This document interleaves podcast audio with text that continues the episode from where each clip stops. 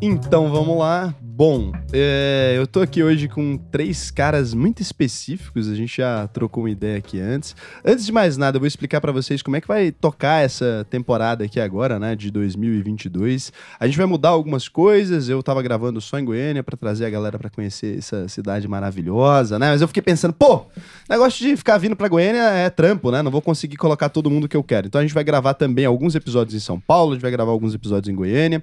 E a função é realmente utilizar de alguma forma a inteligência dos convidados para que você possa fazer alguma coisa na sua vida também. Porque não adianta, né? O cara ficar contando mil histórias bonitas e você não ter nada para fazer. Então, eu vou começar a extrair informações que você possa utilizar aí de alguma maneira, que você possa realmente começar a mudar, assim, é, não só para empreendedorismo, mas, pô, como é que você pode tirar alguma coisa de proveito que possa ser aplicada amanhã, sabe? Então, a ideia aqui, eu vou fazer algumas perguntas que vão nesse sentido. E eu tô com três convidados aqui que vão fazer muito sentido nisso, porque, cara, três médicos que abriram uma empresa e faturaram uns belos milhões. É quantos milhões? Alguém me fala aí, só pra gente ter, antes de, de se apresentar logo, já pra chegar com a voadora. No total? 8.3, alguma coisa Ano passado, Ah, isso, no né? to- 8,3 milhões. Cara, eu acho que dá pra comprar um, um coração. Eu acho que 3 milhões hoje em dia já compraria um coração. Então dá pra comprar três croissants aí, no mínimo ainda sobra um desconto aí pra você comprar uma Ferrari. É aquela coisa saudável. É, a gente vai começar aqui então pra trocar essa ideia. Então, são os caras do Além da Medicina. Vamos começar com o Michael. Por quê? Porque o cara que tem um nome internacional, a gente tem que começar primeiro. Michael.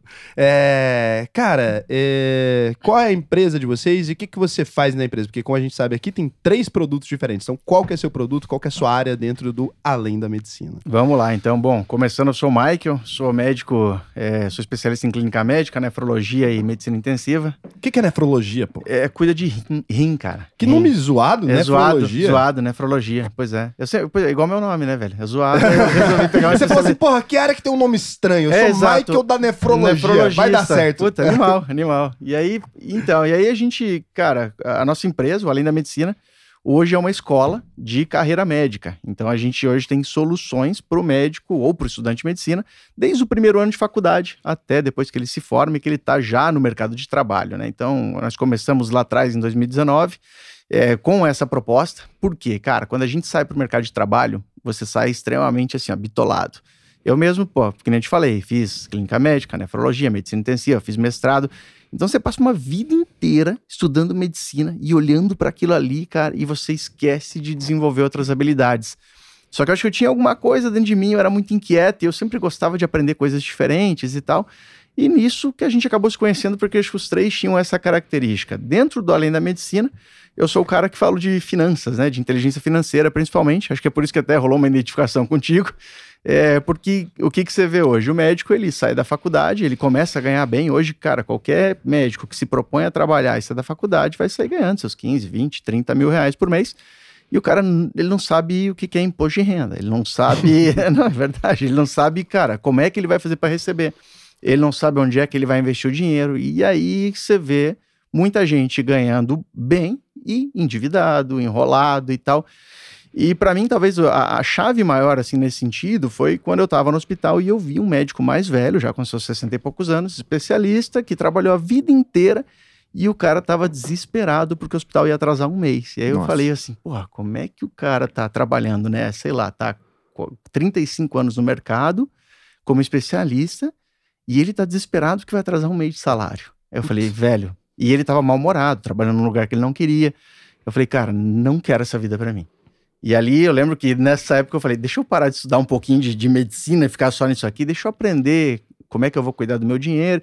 E, cara, e ali foi. E aí, nisso, acabou, anos depois, surgindo um produto e uma solução para os médicos. Mas eu vou deixar o- os meninos falarem aí sobre. E assim, o Michael é o cara recomendado pra falar de finanças pra médicos, porque ele tem quatro filhos, cada Sabe um jogar. com uma mulher diferente e é casado com a quinta. Então, assim, cara, ninguém, Michael, ninguém. Se ele não ninguém. quebrou, ninguém Eu, quebra. eu fiquei com vergonha de ter coragem de dar aula de finanças depois que eu descobri isso. Eu falei assim, cara, não tem como, não tem como eu falar nada. É, é, eu vou sentar aqui, vou vou pegar umas aulas, porque assim, não tem condição. Quatro filhos e, e casado com a quinta mulher. O Michael tá indo pra segunda música no Fantástico em relação à mulher, né, Michael? É, segunda, segunda. Mas, Não, cara, vai mas, parar é- agora. mas não, mas, tá. cara, mas ca- casamento foi um, né? Foi com, o- com o amor da minha vida. Boa. Aí. boa. Cara, o cara quando é E a gente romântico. pegou essa fase, a gente pegou, a gente viu a É, vocês viram, O vocês viram. dele casamento. O olhinho dele Julie, brilha. amor, um beijo. Aí, Ó, ah, que que é isso? Já fez a média. A gente vai cortar o beijo e colocar quatro mulheres e tá colocando Cortes do. montada numa Ferrari, tipo, com três mulheres do lado, que ele tava aqui no Bahrein, Goiânia. Pesquisa, você que é a mulher do Michael. Brincadeira, não tava, né? Porra, coitado do Michael. Quero até ver o telefone agora, o uma mensagem Michael lá da perdeu Mariana. três voos pra chegar aqui, você inventa uma história dessa. Então, e ele ficou um tempo sem responder, provavelmente perdendo nos voos, né? A mulher dele agora tá porra, cara. É, lá tudo tá faz na balada, né? tá na balada. E aí tem o Bernardo, cara. Bernardo, qual que é a sua especialidade ali? E como que você integrou aí o Além da Medicina? Boa. Então, o meu nome é Bernardo, eu sou o caçula aqui dos três. É, sou médico também, fiz cirurgia geral. Tô terminando a urologia, já podem preparar a piada aí com a especialidade. faz Não, não, não piada cada, um, cada um é especialista naquilo que gosta. Exato, né? O exato. Michael Finanças. A gente o já adianta a Bernardo, piada porque a gente sabe que ela vai urologia. vir. Então a gente Mas já... urologista não trabalha só com pênis, trabalha só com pênis? Não, Com não. escroto tem- também, as tem- bolas e tudo. Não, tem, tem muita parte de urologia feminina, inclusive. É, então, É, é, o tá ca- ali, tá é balanceado. o pessoal é tipo é bi. bobo. É. É. E da, em relação à empresa, a minha maior contribuição é na parte de preparação para residência. Como o Michael falou, o médico ele vive num- numa bolha, né? De ah, conteúdo técnico, conteúdo técnico, conteúdo técnico. E o que, que o, o médico ou o estudante mais faz na vida dele? Estudar. Só que ele acha que ele sabe estudar. E aí ele passou no vestibular, concorrido, então ele já vem com uma certa validação. Nossa, eu sou fodão. E ele vai enfrentar um outro vestibular, que é a prova de residência, No outro que é para nível. você se tornar especialista. Afinal, você se forma, você é médico generalista. Agora, para você ser cirurgião, para você ser otorrino, nefrologista, médico do esporte, você tem que fazer uma nova prova, um novo vestibular, que aí você, você vai para sua especialidade. E é tão concorrido quanto. Eu, aí, eu, diri- eu diria que talvez assim, o, o nível de concorrência é maior porque esse cara ele já passou já no passou um vestibular filtro, né? ele já eh, Sim. terminou uma faculdade de medicina, né? Sim, é uma, um nível de concorrência maior. E como essa prova é muito concorrida, é muito importante você aprender a estudar para essa prova. Então, você entender como aprender. Porque você foca muitas vezes na, na informação, em obter informação, mas, cara, como é que você transforma informação em conhecimento? E aí entra o nosso programa de mentoria, que é para justamente ajudar esse aluno, esse médico, esse recém-formado a estudar da forma certa para esse tipo de prova. Então a gente tem um algoritmo, a gente tem uma plataforma que cria uma trilha de aprendizado específica para o que esse aluno quer. O residência aprend- que ele quiser. Exato. Então, hoje o aprendizado é muito uma receita de bolo. Mas, cara, eu, o Michael e o Vitor temos diferentes particularidades e você também. Então, como é que a gente tangibiliza isso? Como é que a gente coloca isso para extrair o melhor de você? E a mentoria vem para isso. Caramba, então assim, é, é engraçado, né? Que a gente nunca pensa num médico que não, não sabe estudar, porque o, o inconsciente coletivo é que a gente sabe, né, que para passar para medicina é difícil, é o vestibular acho que talvez mais concorrido, né? E depois disso, depois que você se forma, a gente sabe também que para sair do curso de medicina não é brincadeira, não é, você não vai ao humor ali, até porque se você for depois você tá fundido, vai, vai lidar com gente. E mesmo assim, o que a gente percebe então é que os médicos, né, que acostumados a estudar ali, eles não aprenderam a estudar do, do jeito certo, aí você viu ali essa oportunidade e falou, cara, isso aqui ah, faz sentido, né? E, e como que você demonstra, eu vou perguntar isso até antes da introdução, porque se eu esquecer essa pergunta aqui, cara, é, vai ser difícil. Como que você demonstra pra outro médico, porque assim, todo mundo que passou pra medicina, o cara tem uma sensação, provavelmente, que ele sabe estudar. Então ele sim, ele se sente autoridade nesse tema, no sentido de, numa mesa de boteco, o cara conversando ali, ele pode dar dica pro outro de como é que estuda. Como é que você vira autoridade pra um cara que é autoridade? Porque essa é uma, difícil, uma dificuldade que muitas pessoas têm, né? Quando você vai falar de finanças, por exemplo, pra gente rica, tem, tem cara que ele joga lá o patrimônio dele na ISAX lá, o cara joga na minha plataforma, o cara tem mais dinheiro do que eu. E, e aí as pessoas sempre me perguntam como é que você vira autoridade, né, pro cara que tem mais dinheiro do que você. E eu tenho uma resposta pra isso, mas eu queria saber qual que é a sua. Como é que um cara vira autoridade pra alguém que acha que é autoridade naquele assunto? É, na verdade, isso é uma construção, né? Porque não existe um momento que você magicamente vira a chave disso aí. Eu acho que, por exemplo, para a prova de residência, primeiro o cara tem que entender o desafio que ele está enfrentando. Então, hoje, nas mais concorridas, você sabe que apenas 5% dos médicos vão ser aprovados numa prova dessa. É, ele já não é mesmo. Então, tipo né? assim, o que que, o que que você faz de diferente de outros 95% que vão ficar de fora dessa vaga? Então, ele já, opa, peraí, tem um negócio aqui. E depois ele vai vivendo isso e ele vai vendo que é difícil ele conciliar, porque normalmente você faz a prova de residência logo após você sair da faculdade. Às vezes você já está estudando em paralelo para uma prova, estudando para a faculdade. Então ele já tem uma dificuldade ali de gestão de tempo, de priorização, de organização. E aí ele vai sentindo essa dor e ele fala: putz, cara, e é- o mercado não fornece esse tipo de solução. O que o mercado faz é justamente o contrário. Ele fala: tá com dificuldade? Então toma aqui mais informação para você dar conta. Toma aqui mais conteúdo. Toma aqui mais É é, volume de trabalho. E isso não resolve o problema dele. Na verdade, só aumenta o problema dele. E a Se gente- a ausência de informação fosse o motivo pelo qual a gente hoje ainda tem pessoas que não têm esse acesso, essa informação não detém o conhecimento, na verdade não existiria, né? Porque, cara, o Google resolveu isso aí na Exato. década de Exato. 90, né? Exato. Se informação fosse a solução, todo mundo teria um abdômenzinho trincado, né? É o grande ponto, todo mundo sabe. Ah, como é que fica com o abdômen trincado? Fazer dieta, faz academia e tal, todo mundo com o abdômen Exatamente, trincado. E, e hoje em dia a gente tem mais obesos no, no mundo do que gente passando fome. Então a gente chegou num problema oposto, né? E a obesidade da informação também, né? Então, como é que você filtra? Como é que você cura essa informação? E, cara, o que, que é mais importante aqui? O que, que é o meu 80-20? Porque você foi doutrinado a ter que dar conta de tudo. E não precisa dar conta de tudo. Para uma prova, você precisa dar conta de algumas coisas que são mais importantes do que outras. Então, a gente vai ensinando, vai construindo, vai inserindo isso aí na cabeça. E aí, naturalmente, ele fala: pô, isso aqui faz sentido. Deixa eu ver como é que é. E aí você tem uma, uma vantagem competitiva, você tem um diferencial, que é toda a construção de marca aí que a gente tem no Além da Medicina. Muito bom, cara. É, você saiu bem. É, vamos lá. Ufa. E o tá- Vitor, cara, foda, né? o, o que que te sobrou, Vitor, depois disso, de todas essas Ah, áreas pô, aí? o Michael perdeu uns 20 quilos aí, o Bernardo tá querendo ganhar uns 5, eu tô ajudando os caras agora. Então, a... é porque você educa médicos ali. Qual que é a sua área e tal? O que que você, o que que você ensina para outros médicos? Bom, eu, eu fiz residência em medicina esportiva no, lá em São Paulo, no IANSP, que é um hospital bem legal lá. E diferente de outras áreas da medicina, a medicina esportiva ela não tem um caminho. Você sai da, da residência, você cai no mundo, ou você vai continuar dando plantão de médico generalista, ou você vai para o seu consultório particular. Só que entre o sair da residência e entrar no emprego, concurso, plantão, ambulatório, trabalhar com chefe, um monte de coisa que existe aí no mercado de cardiologia, nefrologia, urologia, já tá meio que pronto isso. A medicina esportiva é muito novinha, ela não tem é, isso. Então, quando eu percebi algumas coisas ali, eu falei, pô, ou eu vou trabalhar como plantonista, ou eu vou entrar em alguma confederação, time de futebol, que é al- alguma coisa que eu não curtia, porque eu não via que tinha um, um, enfim, um ganho muito grande ali de, de segurança e outras coisas. Ou eu vou fazer meu particular. E aí você entra no mundo, tipo, pô, mercado particular é coisa que a gente não aprendeu na faculdade. Você trabalha seis anos na faculdade de graça, você faz residência, eu três, o Michael fez ali quatro, né? Quatro. é. Aí o Bernardo fazendo cinco, de graça. e aí você tem que sair cobrando. E aí você não sabe cobrar, não sabe precificar, não sabe se posicionar, não sabe criar produto, não sabe que- captar paciente, não sabe trabalhar experiência, jornada, nada. E você acha que por ser médico as pessoas falam, olha, vou te pagar aqui. Isso foi em 1970, sei lá. Ah, tem um cardiologista na cidade, vamos lá, e o que ele falar é isso aí, paga o que ele cobrar. Mudou. Então, quando eu me vi nessa situação, eu falei, pô, se eu for no modo automático da medicina, eu vou me foder, literalmente falando. Eu vou ficar plantonista com título de médico do esporte, vou tirar uma onda no Instagram, mas a conta não vai inchar. E aí eu comecei a, pô, marketing, captação e tudo mais, e comecei a mexer ali no meu, no meu consultório.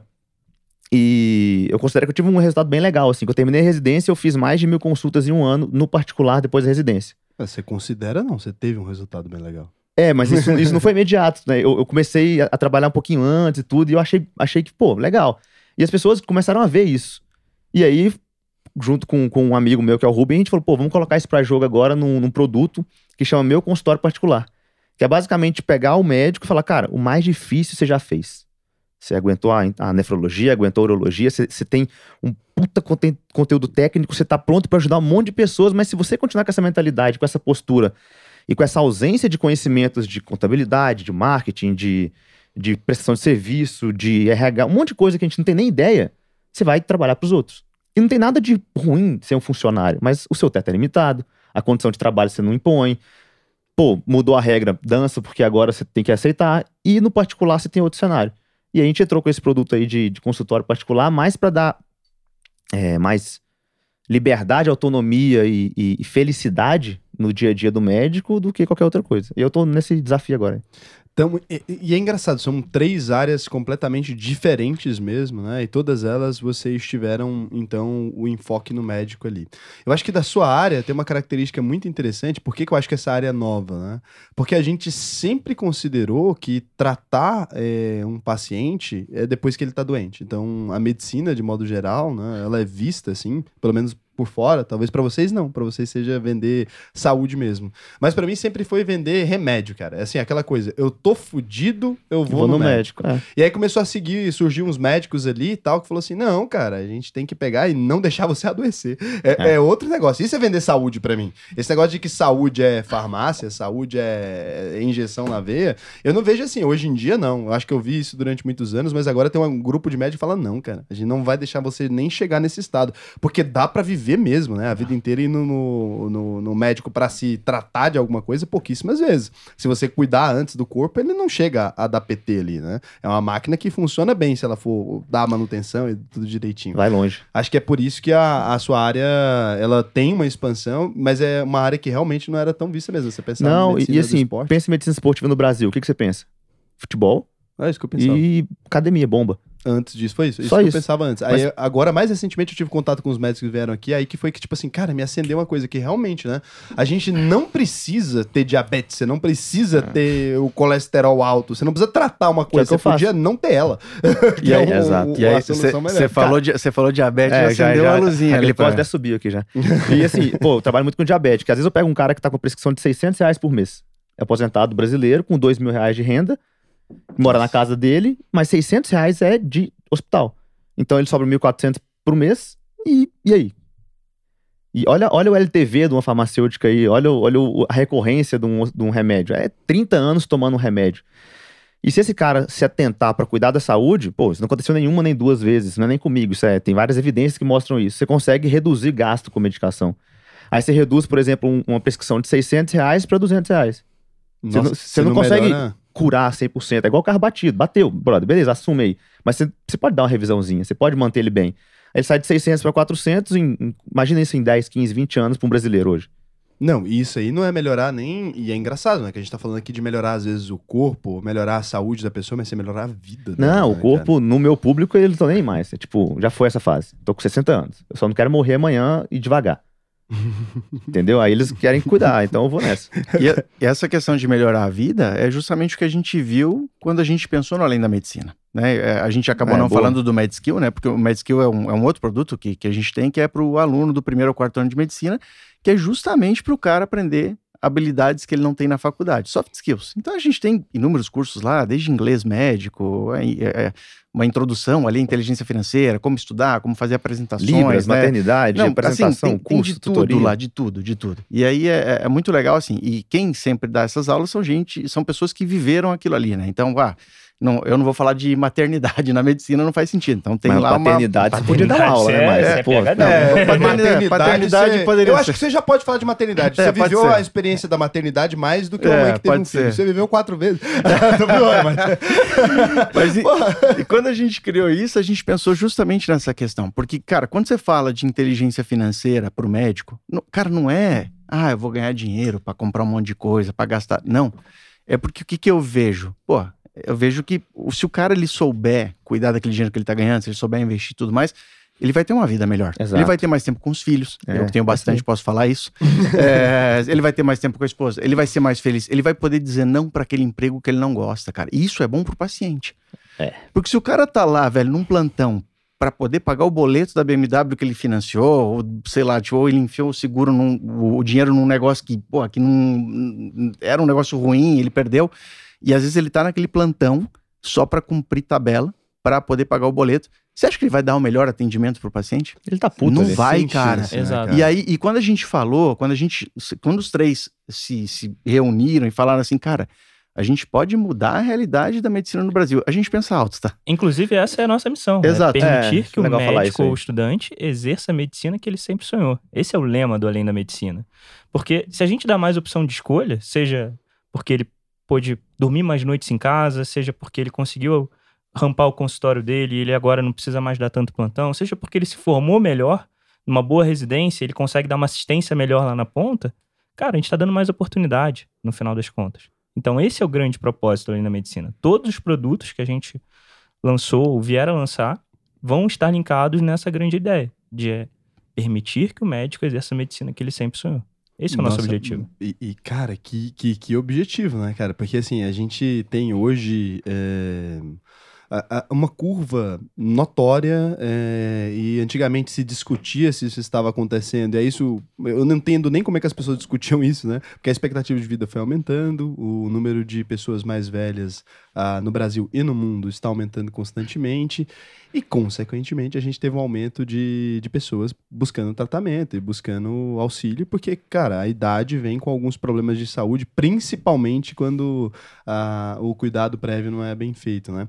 Então, a gente tem agora uma geração que vai precisar de serviços médicos e a gente tem pela primeira vez, e, e eu não sei, é, é, se você observa no Google Trends lá, né, você tem a primeira vez médicos é, recebendo reclamações de pacientes, assim. Então, a galera tá trabalhando muito mais do que deveria, é, tá trabalhando por muito mais horas, tá trabalhando de maneira muito pior. Então, assim, é notório porque você tem uns aumentos de busca de pessoas falando, cara, os médicos hoje não são tão bons quanto antigamente. E não faz nenhum sentido essa crítica, teoricamente, porque a tecnologia melhorou, sei lá o que melhorou. O que que piorou? A qualidade de vida do médico. Exato, É, exato. exato. E tem um estudo muito legal o que, chama Demografia Médica, um mérito aí para os autores, não vou lembrar o nome agora, mas é um grupo, se não me engano, da USP, que de maneira rotineira eles perguntam algumas coisas para os médicos, tipo hora de trabalho, faturamento, vínculo e tudo mais. De 2014 a 2020 teve uma mudança que me chamou muita atenção ali. O, a faixa de horas de trabalho do médico que mais aumentou, se eu não me engano, aumentou 18,4%, foi o grupo que trabalhava é, 80 ou mais horas por semana. Nossa. Se eu não estiver enganado aqui, ou 60, oit- não, 80 ou mais, 80 ou mais, isso eu, tenho, isso eu lembrei, 80 ou mais. E diminuiu dos que trabalhavam menos que isso. E a renda média do médico, se eu não me engano, 54% está abaixo de 27 mil reais por mês. Então, você, e eles trabalham, o, em relação a vínculo, a faixa de vínculos que mais aumentou foi 6 ou mais. Então, você pega esse contexto, de 2014 para 2020, a renda fica metade dela abaixo de 27 mil, lembrando que 16% não falou quanto que ganha. É, eles migraram, é, esse grupo, né, migrou ali de menos de seis vínculos para mais de seis vínculos, podia ser dois, três, quatro, cinco, mas tá mais de seis vínculos.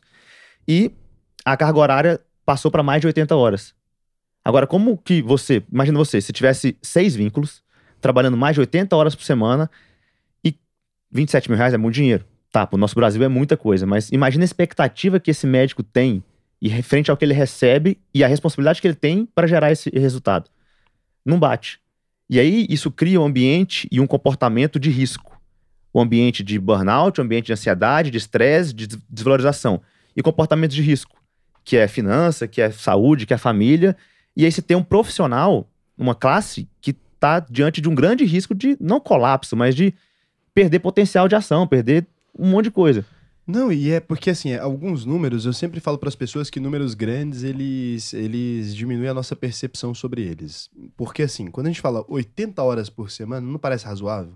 Aí quando Uhum. você pega e fala assim, a semana tem sete dias. Isso. É, vai lá, vamos fazer essa conta. Essa conta é muito boa de Essa feita. conta é boa. Olha que pesado, cara. Então Sete a gente tá vezes falando 24. o seguinte: ah, 80 horas por semana significa que a pessoa está trabalhando mais de 10 horas por dia. Então, assim. De segunda a segunda. padeiro Segunda a segunda. Se fosse 10, vamos colocar que fosse 70 horas por semana, 7 dias. Ninguém, no geral, trabalha de fato 7 dias por semana. Às vezes esse cara tem um dia de descanso. Vamos supor que ele trabalhe 7 só pra gente suavizar a coisa. Uhum. Então a gente tá dizendo que se o cara acorda, se ele foi dormir à meia-noite e acordou às 10 da manhã, ele só trabalhou depois disso ali praticamente, porque assim, sobrou 4 horas É, pra uma refeição e ir no banheiro. Então assim, é, a gente tá falando de um ser humano trabalhando mais, não é 10 horas, porque 10 horas a gente tá suavizando, mais de 10 horas todos os dias. Significa que esse cara, ele só acorda, trabalha, come, vai no banheiro, dorme. Esse cara, se ele tiver que transar, é dentro do hospital, não sei como é que ele vai fazer. Vai ter que Ah, no a, gente, estacionamento. a gente dá um dar jeito, migué. mas, cara, não se sustenta muito tempo. entendeu? Não se sustenta, o chefe pega da merda. Então, assim, cara, olha isso, né? E é claro, cara, a gente tá falando, putz, nossa, que legal, o médico ganha um puta salário. Eu nem sei se esse salário é tão alto assim quando você considera o número de horas, porque se você dividir o quanto ele tá ganhando por hora, Ah, boa. a, a, a gente tem ali uma, uma situação que, assim, será que o médico ganha tanto quanto o imaginário coletivo pensa ou que ele trabalha demais. Porque aí a gente chega num ponto. Se você meter o louco, acordar na sua vida e trabalhar 10 horas por dia, você pode vender água no sinal, cara. Esse Cara, negócio vai dar dinheiro? 10 horas por dia, cara? Sério, numa conta de padeiro, você compra água ali por 2, vende por 3,50 ali no sinal, ganhando 50. Você não vai vender uma água por hora, você vai vender muito mais que isso. Então, cara, E muitas vezes, cara, a pergunta que você tem que fazer não é quanto você ganha, é quanto custa ganhar o que você ganha, né? Custa Porque o que, que ele abriu mão pra estar ali? abre mão de tudo. Exato. 10 horas por dia, você Não, abriu mão de e fora o tudo. tempo de formação, Exato. fora o tempo de residência, o custo-oportunidade que ele teve ali de 10 anos se dedicar a poder ganhar aquilo ali. Então é muito fácil, às vezes, você olhar, ah, não, esse cara aí tá ganhando 20 pau por mês, caraca, pô, vida abençoada, mas às vezes a vida dele é infinitamente inferior a um cara que ganha menos, porque ele abriu mão de tudo pra trabalhar. Até porque o cara não tem nem o tempo de gastar a grana dele. Exato. Porque Tem, desse jeito tem. aí. Os caras conseguem. É, caras- é, eles dão um jeito, eles dão um jeito. curtir a Não, grana que ele gastou. O, o de cara às vezes consegue se endividar. Exato. Porque se endividar é uma capacidade fácil, né? Então É. o cara vai ali, compra apartamento em São Paulo de Aí 70 acabou. metros Sim, quadrados, sim. que já é luxo. Hoje em dia São Paulo é 54. Pô, Mas assim, 70 metros quadrados pra São Paulo, o cara compra um apartamento ali. Vai, o médico gosta de, de luxo, 90 metros, ganha 20 metros aí. Então ganhou 20 metros ali, mas tem o quê? Uma varanda gourmet, Gourmet. com a churrasqueira, um carro ali razoável. Então o cara, ah, beleza, é um carro de uma, de uma marca importada e tal.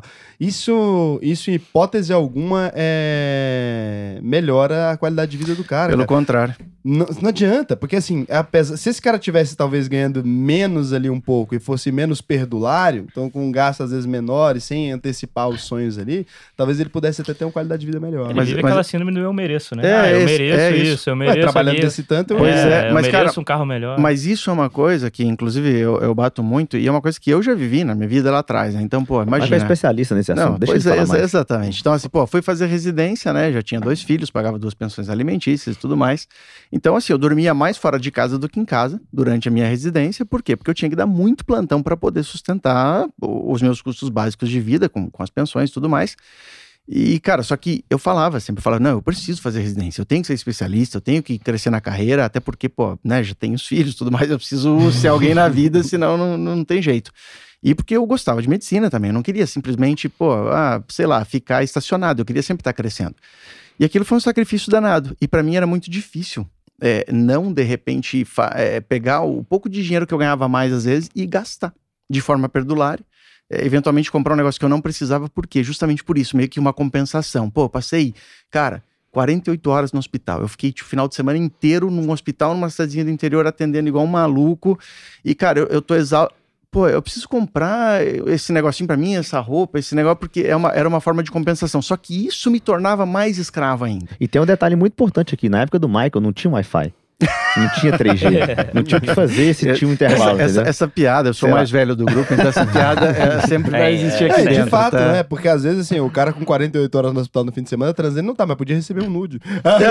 não tinha como. não tinha nem o que isso, fazer. nem isso. Não existia WhatsApp na época. Então, e aí, e aí isso, ah, na verdade, o pessoal às vezes acaba esquecendo, porque o cara fala: não, a vida tem que ser hoje, eu tenho que viver hoje, aproveitar, porque amanhã eu não sei se eu vou estar vivo. Não, você vai estar vai tá vivo, a probabilidade é de estar vivo grande. é maior. Só que aí ele não entende que aproveitar a vida não é se endividar, porque aí você se torna escravo daquilo que você está consumindo. E, cara, e, e é muito difícil de colocar, às vezes, isso na cabeça do, do pessoal. Pô, tem um aluno, às vezes, chega para mim e fala assim: não, ô, professor, eu. A hora que eu formar, a primeira coisa que eu vou fazer é comprar uma caminhonete, não sei o quê. Aí esses dias eu até fiz um cálculo, até postei no YouTube, peguei um cara que financia uma caminhonete, ou ele, o cara pega um carrinho, pô, mais simples ali no começo de carreira. Cara, dois anos que ele faça essa decisão, só essa, de, cara, não vou agora meter o dublê de rico, eu vou, pô, deixa eu segurar a onda, deixa eu ir... de- E, e- e- vamos ver o que que acontece. Eu, cara, calculei tudo, desde o gasto com combustível, com troca de pneu, é, é pastilha de freio, eu fiz a lição de casa. Cara, é absurdo o rombo que o cara se mete. O cara tem, assim, ele tem que trabalhar igual um maluco só pra manter aquilo ali. Enquanto que o cara que, pô, resolveu começar de leve e ir investindo e segurando a onda e tal, daqui dois anos esse cara ele pode comprar aquela caminhonete à vista se ele quiser sem se endividar. Então é o que eu falo assim, é muito de escolhas. O pessoal às vezes é muito imediatista, porque, pô, passou seis anos na faculdade, quatro anos de residência. Cara, agora eu quero meter o louco, mas calma, tudo tem seu É. tempo. E essa, achar que, pô, gastar desenfreadamente, comprando tudo aquilo que você quer, sem pensar, sem fazer conta, sem. Pô, há- há muitos médicos que eu converso, você fala pro cara, quanto é que você gasta por mês? Quanto é que você ganha? Ele não faz ideia. Ele não, não, não, não faz a mínima ideia, ele só sabe que ele tá endividado. E aí o que que acontece? Ele acha que aquilo ali é uma vida boa, mas não é. E quanto mais tempo vai passando, cara, eu menos eu vou dando importância às coisas materiais e mais eu dou importância pra minha liberdade. Pô, hoje tá aqui gravando com você, que, pô, eu saí numa sexta-feira lá do Paraná, vim pra cá e tal.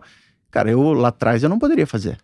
Mas a liberdade, no fim das contas, é o que eu tento explicar para as pessoas, é a única coisa que importa. Porque assim, a gente sempre fica pensando, né? Ah, e se eu tiver mais dinheiro, sei lá o quê. E aí, quando eu falo que a liberdade é a única coisa que importa, a gente pinta uma dúvida. Sempre pintava essa dúvida também na minha cabeça. Mas imagina o seguinte agora, então. Cada um de nós aqui, a gente recebe 2 bilhões de dólares. É um dinheiro suficiente para ser, ser muito rico? Com Para certeza. todo mundo. Vamos lá. De 2 reais, bilhões tá de bom. dólares. Só que você tem que ficar 30 anos preso em Guantánamo, aquela ilha do negócio. É, não. Com Wi-Fi ou sem Wi-Fi? que, que é um ponto.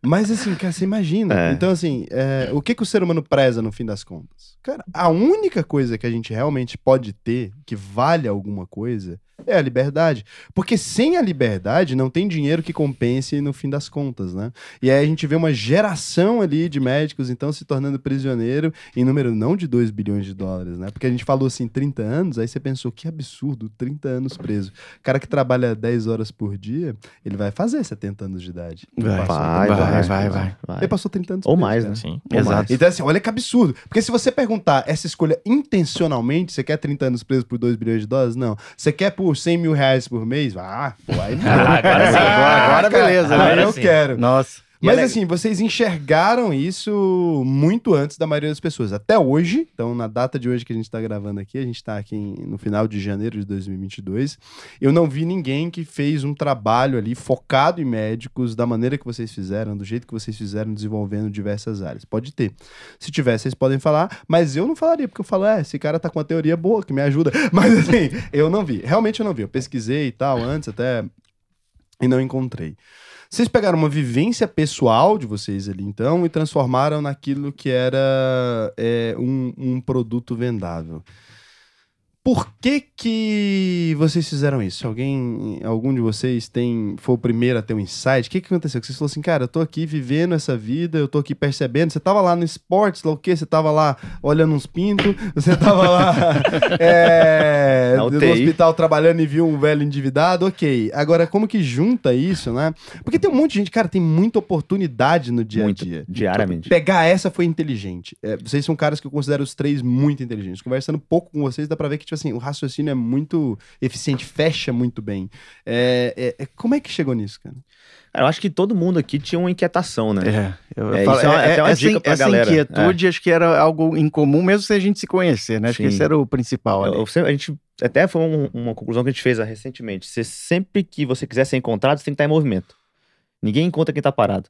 Então, quando eu encontrei o Michael, ele tava no movimento dele, do jeito dele, no tempo dele, mas ele, tava, ele não tava ali só na medicina ou só fazendo alguma coisa, só no trabalho, só no concurso. Ele tava ali fazendo o que ele tinha que ser- fazer todo dia, mais algumas coisas. E foi as algumas coisas que me chamaram a atenção. O Bernardo, a mesma coisa. Foi o Bernardo que me notou, ele me viu. E foi até num bar, assim, ele chegou batendo nas minhas costas, pô, eu te vi no Instagram lá um dia, o fulano e tal. né? Aí, é, eu sou o Bernardo, eu sou R1 de cirurgia e eu tenho um O blog. que, que é R1? Vocês têm que É. parar de meter o louco. É, É não, é, verdade, vamos R1 lá. é cada, um, cada número é um ano, né? Então R é de residência, o, o número é o ano. Então, o primeiro ano de residência de cirurgia geral. E geralmente a, a carga horária de um, de um cirurgião no primeiro ano de formação é mais de 100 horas por semana, de média. Então, se esse cara Não, falou não- pra não mim. é 100 horas por semana. É, mas é. Não, é, vocês é. estão doidos. Não. Eu não Vocês posso têm- falar isso aqui, é, né? é, Senão vão me complicar na minha Isso é, residência. isso é né? matemática freestyle. Não, não, não. Não, de acordo é. com o contrato que a gente assina, são 60. É. Mas tudo bem, Ponto. há controvérsias aí. Se tiver assistindo o médico, comenta se fez 60 aí. Se fez, é ruim. isso. Mas enfim, é ruim que eu digo brincadeira, residência.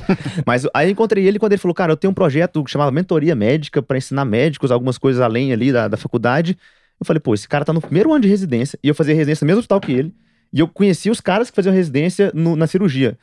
E eu só via eles fazendo aquilo ali. E aí o Bernardo tá fazendo aquilo ali e um pouquinho a mais externo, que era esse mentoria médica. 100 horas mais uma mentoria. Mais duas horas ali pra fora. O e aí, Bernardo, a última vez que ele dormiu foi em 2014. É. Eu percebi mesmo. Tá acabadão, né? É, eu Tá cansado. reparei, o cara tá aqui é, ativo, né? É. Aí, pô, eu criei um grupo no WhatsApp, falei, galera, se apresenta. Tipo, que tem alguma Cê- coisa. Nisso, nisso você, já, você já tinha me conhecido, a gente já tinha trocado uma ideia. E no dia que ele Uhum. conheceu o Bernardo, aí ele me mandou uma mensagem. Falou, cara, conheci um moleque fera, velho. O cara É. pensa igual a gente, o cara quer fazer algo a mais. E aí foi que você criou o grupo de WhatsApp. E foi exatamente isso, O né? cara tá trabalhando pouco, senhora É, semana. exato, tá de boa, exato, tá boa. exato. Vou, vou arrumar um, um summer job. Vamos dar um serviço pra esse vagabundo. Ó, deixa, de- deixa eu fazer um parênteses, negócio de 100 horas por semana, cara. O bicho tá na residência. Eu e o Vitão, a gente já tá, né? Já, já saiu, a gente Não, já tá numa fase melhor. resenha, tem que sair de tarde, Exato, de noite e exato. tudo mais. E, cara, esses tempos, velho, o Bernardo pegou e acordou, sei lá, 5 horas da manhã. Mas hoje já tá fazendo 98. É, não, É, tranquilo. tá mais Tá de tranquilo. férias. Não, mas outro dia o Bernardo acordou mais 5 da manhã, cara, fez uns conteúdos e assim, o conteúdo dele era esse, falando, cara, olha aqui que eu tô fazendo desde agora e tal, né? Olha. E tipo, eu acordei umas nove e pouco, o Vitor acordou umas... Cara, a gente quase morreu de vergonha, né? Que a gente olhou, oh, nosso sócio tá desde as cinco, velho. A gente acabou de acordar. Não, me Cara, senti mal e não Cara, falei nada. Não, não, Eu falei, cara, eu, eu, larguei, eu larguei o que eu tava Aí- fazendo, cara. Eu comecei. Vou Cara, até deixa- trabalhar, eu, pô. eu comecei a Deu trabalhar. remorso. Eu comecei, deu remorso, velho. Tava na hora do seu cupcake matinal, né, mano? Exato, exato. Eu Maria. larguei, larguei meu café da manhã, falei, deixa eu Aí trabalhar um passou pouco. uns dias, eu falei, caralho, que o Bernardo meteu aquela, aquela história 5 da manhã, o Michael, pô, também eu vi aquela história, fiquei incomodado. Falei, é, É, a então. gente se sentiu mal junto, a gente só É. não falou. Então. mas, mas foi assim, nesse contexto de, pô, estamos aqui os três em movimento em algum, algum setor. E eu, claramente, eu entendia que só a faculdade de medicina não tinha bastado. E eu tava na residência, eu tinha acabado de terminar a residência, eu, eu tinha acabado de perceber que só a faculdade, a residência também não me bastaria pros meus objetivos. Quanto tempo é residência? Depende do que você presta, assim. Então, Como na assim, medicina esportiva foram três anos. Três anos? A faculdade de medicina? É, seis mais três. Seis mais três. É só nove anos de Só estudo, nove anos, realmente. tranquilão, Ah, de tranquilão. boa. Também é A do Bernardo são, são 11, né? É seis mais cinco, É. entendeu? É, mas realmente. Cinco um- anos na É, então, urologia de ali. só. estudo ali superficial. Se eu É, voltar exato, 11 isso. anos na minha vida agora, eu, volto pra menos de 16. Pois estudo é. superficial. realmente. Então, e, e, cara, é, a gente via que, assim, mais uma vez, medicina não é uma profissão que, que acabou, o pessoal fala isso que já era, que não ganha bem, isso é uma baita da mentira. Só que o contexto mudou. A gente tem aí mais de 550 mil médicos, é 2,4 a cada mil habitantes. É um número que assusta, mas ainda tá dentro de um número que cabe no Brasil e tá muito concentrado no Sudeste. Cabe bem, cara. Cabe bem, e tá muito concentrado no Sudeste. 2,4 Vai pro interiorzão. mil, cara. Anda É, 100 cabe quilômetros pra dentro aqui do Goiás pra você ver. Falta médico. Não, ainda falta médico, É, porque a maioria dos médicos também, né, é, é que o cara quer ficar ali no- na cidade onde ele nasceu, Exato. quando muito num centro maior do que o que ele Isso. nasceu. Então... Mas a gente via esses problemas e a gente falou, cara, vamos, vamos criar alguma coisa que seja além da medicina? É, o nome surgiu Não, assim. o nome foi A- muito até óbvio. tinha Tá Foi, brincando foi. com o nome. Não, foi, foi assim. Não, o Bernardo tentou Não, na verdade, de a sugestão do Vitor era o seguinte, Foi deixa eu contar. Não, foi na zoeira isso aí, Essa- cara. essa- Isso é- essa- essa merece. A ideia, Deixa eu contar. Olha o nome sexy vai, que, ele, vai. que ele sugeriu. Tá. Escola dos. Médicos Insatisfeitos. Cara, qual- imagina qual que foi a minha resposta, cara? que chegar aqui, cara. A minha, a minha, a minha resposta Não. imediata foi, cara, parece um bando de velho que não transa, velho. Parafraseando, Casimiro, que é o maior streamer da agora, você não meteu essa. É, foi- cara, Você foi, meteu cara, foi, foi Não, eu joguei o Big velho. ID, depois eu derivei pra ID. Aí, aí, aí, aí, aí, aí, aí Se eu- falar inglês, eu amo paulista por isso. Se falar inglês, você não é nem São Paulo, já pegou a hábito. Já peguei, são É, cinco é, anos se lá. falar, se falar Big ID, melhora 10% aí. É, né? mas então, mas daí veio a ideia do que era The Outliers. É, Aí eu é. falei, cara, ninguém vai entender isso. E aí a gente chegou, O né? povo entendeu? O povo entendeu bom. Fit é, vendeu, não, pois é, pois é, pois é. E aí, e aí acabou surgindo além da medicina dessa forma. Cara, me- o que a gente, a gente tem que fazer alguma coisa além da medicina. Cara, além da medicina. Começou, né? Muito além da, me- além da medicina. É. E aí foi que a gente Nossa, criou. E esse nome é muito bom, cara. Além da medicina. Porque né? a gente é literalmente técnica, isso. Além da medicina. Depois É. da medicina, a- além da medicina. É, e pô, a gente começou a criar soluções, e foi isso, e, e não para de surgir soluções, a gente, pô, curtiu demais. É, acho que a gente entendeu que tem um impacto legal fazer isso. E agora a gente tá entrando full time nisso aí, de cabeça, pra jogar esse projeto. Eu tive, eu, tive 10 vezes muita, eu tive muita dificuldade, cara. Eu fui o, o que demorou mais pra, assim, ir diminuindo minha carga horária na medicina assistencial, né? É, é, por vários motivos, né? Eu sou mais velho, pô, mais Ganhava filhos 10 e tudo vezes Mas mais. nós joga essa toda hora, né? Não, pô, não, não, mas não é... Não é... A sua desculpa, Michael, é que você é mais velho, mas É. a verdade é que você tem quatro filhos. Exato, exato. Mas, mas- mas é, então, vamos lá. E aí, que é, é, tem- mais boca pra sustentar. Então, cara, eu, eu fui, e eu fui o cara sempre que, e fui o que mais demorou, de repente, pra talvez me dedicar mais full time à empresa, ou além da medicina. E eu tinha muito apego, talvez, por algumas coisas dentro da medicina, pensando assim, poxa, mas eu tô ajudando as pessoas aqui, né? Pô, olha, eu criei esse serviço aqui, né, de nefrologia, eu tô Salvando né, vidas. salvando vidas e tal. E, cara, e quando eu comecei a ver que aquilo que eu fazia no Além da Medicina também estava salvando vidas, porque, cara, quando eu comecei a receber gente me dizendo, velho, é, você mudou minha vida. Eu, pô, eu era um cara insatisfeito, eu tava no emprego que eu não gostava, pô, quando eu come... ó, eu quitei minhas dívidas, eu fiz minha reserva de emergência, eu tô. Ô, hoje eu tô feliz, eu salvei meu casamento, ô, hoje eu tô mais perto dos meus filhos, hoje eu faço o que eu quero, hoje eu trabalho onde eu. Ó, consegui fazer residência. Eu não tinha esperança de fazer residência, ó, hoje eu tô me especializando. Ô, esse cara vai prestar um melhor atendimento para vários pacientes. E, e aí é o grande erro da maioria das pessoas que nunca empreendeu. É- esse é um pensamento muito comum que eu já tive também, então eu me identifico pra caramba com isso. Mas imagina o seguinte, né? Quando a gente impacta a vida das pessoas ali numa profissão que você vai diretamente fala, putz, é, eu tô aqui, abri o coração daquele cara e arrumei. Putz, deve ser uma puta sensação legal. Você salvou. O coração, uma vida. outros fazem outras coisas. Né? Qualquer coisa. O Bernardo faz coisas É, às maravilhosas. vezes você abre ali e salva, Salva um coisa. casamento, Exato. salva um casamento, é. exato. Aí você se sente bem imediatamente, porque, cara, porra, salvei aquela vida ali. E aí, assim, é, tem um cara trabalhando 10 horas. Eu vou voltar nisso, gente, que é, é preocupante. Tem um cara trabalhando 10 horas por dia. Um cara trabalhando 10 horas por dia, vocês vão me desculpar, mas ele trabalhando com vida humana, ele tá colocando a vida das pessoas em risco, cara. Ah, aí você abre um loop cara. infinito. E aí, de- beleza, de se você aqui. consegue restringir aquilo ali, diminuir para um número menor, colocar realmente aquele cara para ter uma qualidade de vida melhor, aquele cara para não se financiar no sei lá o quê, você não tá melhorando a, a capacidade daquele cara de ter mais dinheiro e tal. Beleza, esse é efeito adverso, é, né? Exatamente. Não, mas aí que eu Efeito entro. Aí eu, Aí aí eu- efeito colateral disso aí. O que você tá fazendo é melhorando o atendimento médico no Brasil. Exato. E assim, melhorar o atendimento médico é saúde. Cara, o médico é um ser humano. A gente não pode esquecer nunca. As pessoas vão esquecendo que aquilo ali não é uma máquina. O cara fala, tá trabalhando 10 horas por dia, você fala, ah, sei lá o quê. Cara, aquilo não é uma máquina. Então, quando você melhora a vida daquele cara, você tá salvando vidas. É, é indiretamente que seja, mas tá salvando A vidas. ideia é muito simples. Se o cara não consegue cuidar dele, como é que ele vai cuidar de alguém? Então, assim, é, é, é o mínimo, é a aula 1 da coisa. Putz, é, um cara trabalhando, sei lá, quantas horas por dia, numa pressão danada, sei lá o quê. Qual que é a chance, né, é, é, desse cara? E aí, assim, beleza, você pode julgar isso da, da pior maneira possível, do jeito que você quiser, mas, assim, todo mundo, todo profissional já errou naquilo que ele faz. Então, você imagina o seguinte, eu tô aqui trabalhando, eu tô trabalhando, eu controlo o sinaleiro de rua, sei lá, eu tenho que arrumar aquilo ali. Eu troquei uma lâmpada errada já na vida, não tem como não ter trocado uma lâmpada errada, porque todo mundo erra. Ah, o erro tá dentro da percepção humana ali. Agora não, eu lido com vidas e eu tô trabalhando no limite da minha exaustão, no limite do meu cansaço o dia inteiro. Ah, eu tinha uma chance de erro X. Esse X ali é pequeno, a zero vou gostar quanto. Esse X multiplicado vezes o meu cansaço ali de, de cinco semanas disso aqui, ele vai pra sei lá quanto. É muito. Se você deixa esse cara nessa condição, você está provocando talvez um acidente muito maior. Então, assim, o objetivo do empreendedor é solucionar problemas. E a gente nunca pode esquecer que solucionar problema, por menor que ele seja para você, ele tem um impacto no mundo. Que seja assim, cara, eu alimentei uma pessoa. Eu tinha um restaurante hoje, eu alimentei uma pessoa. E aí sempre pensa, não, eu vendo comida. Não é que você vende comida. Você pegou uma pessoa que estava com fome naquele lugar específico, naquela região específica, se alimentou aquela pessoa, ela pôde voltar para o trabalho dela para atender outras pessoas. Podia ser um médico que salvou uma vida. Se ele tivesse ido almoçar mais longe, ele poderia não ter salvado aquela vida ali. Hum, É, é, é valoroso da mesma maneira. O cara que pinta faixa e o médico, eles têm a mesma função. Porque se ele não pinta a porcaria da faixa direito e um cara vem e bate no carro dele, ele morreu e não salva vida nenhuma. Então, assim, toda função que a gente tem na sociedade, ela constrói a sociedade como um todo. E aí você mudar a vida daquele cara para uma coisa que ele vai ter um avanço a mais, cara, putz, é, salvou vidas, da mesma maneira. É, ficou Não, isso- sermão e- da montanha. é, né? não, mas- mas é, cara, é o que a gente acredita. realmente acredita Eu em tava Não, refletindo é aqui porque eu lembrei, por exemplo, pô, a gente pode falar, vocês também podem falar da época de residência, assim. Cheguei em São Paulo, vai. Terminei a faculdade interior de Minas Gerais. Vamos lá. Patos de Minas. Salve, salve, Fenamilho. Tomara que volta logo.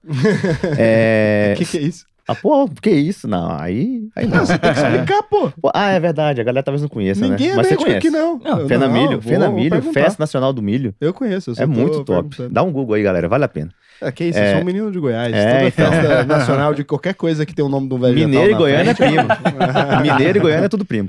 é tudo Aí, o que aconteceu? É primo, é. Fui lá pra, pra São Paulo. Então, saí lá de Patos, fui pra São Paulo. Aí, pô, cheguei lá, já topa aquele aluguel gostoso, né? Três e meio, três, e- alguma coisa de aluguel pra você morar perto do hospital, pra você ter que trabalhar suas 10 horas por dia ou talvez mais e não ter que andar uma hora e meia de trânsito. E aí Então, você mora no quartinho do Harry Potter. É, né? não, você mora... Debaixo da escada. Vocês moraram no quarto noite? ah, já morei em 33 metros, né? Estúdiozinho ali. E o Vitor morou lá em casa também. É, É, tem- estúdio porque em São Paulo, se fosse no, em Goiânia, É kitnet. kitnet. É, é. exato, exato, fundo, né? Aí comecei a trabalhar no hospital. Pô, cheguei e não conhecia ninguém. Só conheci o Ruben, que foi me deu, que me deu o braço ali. Então eu trabalhava ali no IANSP, é, fica ali em Moema, na Avenida Ibirapuera. E o hospital que dava plantão era em Mariporã. Que você tem que pegar a Dutra ali, e isso, pô, dependendo do trânsito, é uma hora e meia. Então, às vezes eu saía do, do IANSP ali, naquele esquema de, pô, galera, me, me ajuda aqui sair um pouquinho mais cedo, pegava o carro 5h40, 6 ia pegar a marginal, pegar a Dutra, chegava num plantão lá cravado na hora, talvez um pouco atrasado. Dava aquele plantão noturno caótico, quando você chega lá já tem, sei lá, 60 pessoas esperando, são só dois médicos, não tem retaguarda, um monte de coisa acontece, chega uma emergência, trava a porta. Aquele plantão gostoso, assim, que você não pisca, né? E aí você divide o horário noturno em dois, então são seis, sete horas da noite dividido por dois, você vai dormir três, quatro horas, para você estar no hospital de novo, sei lá, sete e meia. E aí fazer a rotina da residência de novo e ir para casa. Isso não, não era um dia no mês, isso era, sei lá, dois, três, duas vezes na semana. E com certeza a chance de erro aumenta. E eu me via nesse, nesse contexto, eu falei, cara, não dá pra. Isso aqui não, não, não tá certo. Isso aqui não, não é legal. É, não, é, não é bonito, porque na medicina tem um pouco disso, né? Ah, mas pô, meti 24 horas. Não, é, né? a gente romantizava 48, muito romantiza isso. o esforço, Fiz né? 36, Demais. não sei o que lá. E é grande bosta, né? Você- e aí, matou quantos? Era, era- mas ninguém fala isso, mas é, a gente expõe isso. E não precisa ser assim. Eu vejo, às vezes, lá no MCP, né? Que é o nosso produto lá para especialista. O cara é especialista, ele já terminou a faculdade, a residência. Ele é um cirurgião fera no que ele faz e ele tá nessa ainda. Eu falo, cara, por que, que você tá nessa? Ah, não, porque o mercado tá ruim. Porque o plano dominou. Porque aqui na minha cidade só tem o plano X, só tem o plano Y, ninguém paga particular. Esses dias teve um aluno que chegou lá e falou: Cara, eu quero operar mais. Eu sou cirurgião interior lá do, do, do estado que fica pra cima do nosso aqui. Não vou falar porque ele vai saber que é ele. Mas é, eu eu quero operar mais. Eu quero mais pacientes. Aí eu falei: Tá, quantos pacientes você atende por mês no seu consultório? Uns 150. Entre planos e particulares. Quantas cirurgias você precisa fazer nesses pacientes que batem na sua porta? É, a 10, 12. Eu falei: Não, mas é real mesmo? Você tá forçando a indicação? Não. O paciente precisa, cirurgião de coluna, precisa, o cara tá mancando, tá com dor, tá perdendo xixi e tudo mais. Tá. Quanto você opera? Três, quatro. E, os outros? Essa expressão só falou, pô, e os outros oito? Saem dali e vão operar com outra pessoa. Porque assim, uma cirurgia de coluna não é, ah, vai, tira meu dente aqui que tá pendurado por um fiozinho. Não. Séria. Você tem que né? deitar o cara, uma cirurgia de complexo, tem risco, custa lá seus 15, 20 mil reais. E o médico, sem saber trabalhar esse serviço, não consegue conectar com o cara, não consegue pôr confiança, não consegue vender no bom sentido o se- o trabalho dele, e ele perde para outra pessoa que sabe fazer isso e que tá ganhando 20 vezes mais que ele. E por não conseguir é, colocar esse valor no trabalho dele, ele se sujeita a cargas horárias grandes, porque paga ali os mil reais por plantão, e independente do que ele faça. E aí esse cara, sem ter que aumentar a carga de paciente, só trabalhando experiência e tudo, que é o nosso serviço, nosso produto, ele que já começou, enfim, mais de quatro cirurgias, foi para seis, sete, oito, dobrou a renda dele no, no particular e abandonou os vínculos que ele não queria estar mais. Então, ah, mas você tirou um médico do vínculo de trabalho. Não, cara, eu tirei um médico que não queria estar lá, que não estava entregando o melhor dele. E coloquei ele na casa dele, com a mulher Que dele é e com as duas filhas. vínculo de trabalho. Não, vínculo de trabalho. Ele tinha, sei lá, um plantão de domingo à noite que ele não queria então, estar lá. ele é tipo. Ele era concurso nesse caso. Ele é um concurso. Um concurso E ele tava lá É, porra, os atendimento. médicos da prefeitura tal não atendem ninguém direito.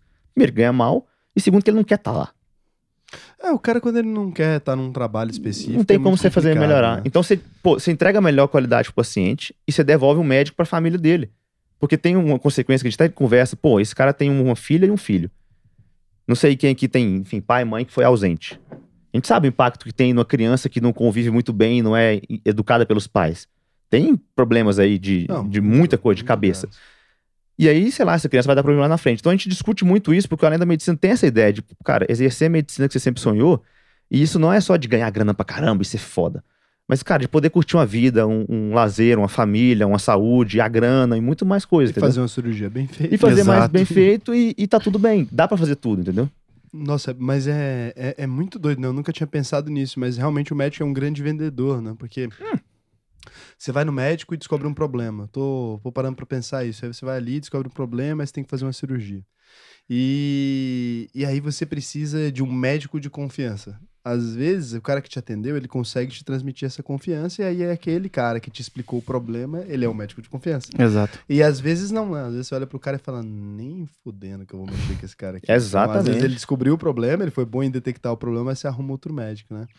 E, e isso é o lance da, da autoridade, né? Aquilo que o cara consegue te passar de percepção ali. E muitas vezes é isso que eu tava falando pra vocês hoje, né? Do, do Nascinta Leve, do livro do Antifrágil, que ele fala que se você encontrar né, um médico muito bem sucedido com um cara de açougueiro, faz com ele qualquer coisa que você tiver que fazer, É. porque pô, Confia, né? aquele cara específico ali, como ele teve um monte de dificuldades pra chegar naquele lugar que ele tá parecendo açougueiro, ele deve ser um bom cara.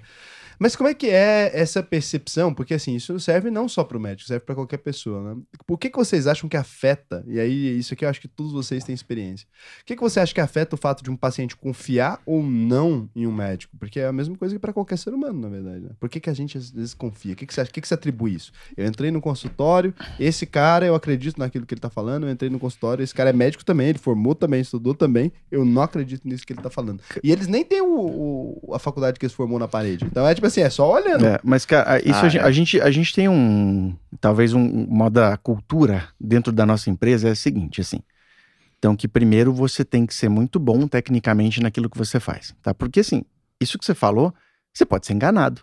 Porque você pode, por exemplo, chegar ah, num profissional qualquer, de qualquer profissão, e o cara tipo, ser muito bom de papo. Mas isso vai o cara pra qualquer área. Não, exato. Só- é, é, exato. É isso que eu tô falando. Vale pra qualquer área. O cara pode ser muito bom de papo, o cara pode ser, tipo. Só que esse cara, ele vai fazer uma vez só uma venda pra você, e aí ele não vai te entregar aquilo que você quer, e você nunca mais volta- vai voltar nele. Só que na medicina o buraco é mais embaixo. Porque aí você tá É. lidando com vida.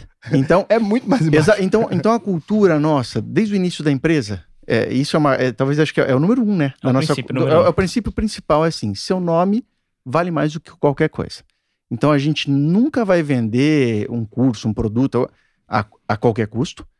E a gente sempre, assim, vai prezar por aquilo que a gente faz, pela qualidade daquilo que a gente faz. Então, assim, hoje, se eu tô ali, ah, eu, eu- pô, sou o cara das finanças, mas, cara, eu tenho um background na medicina.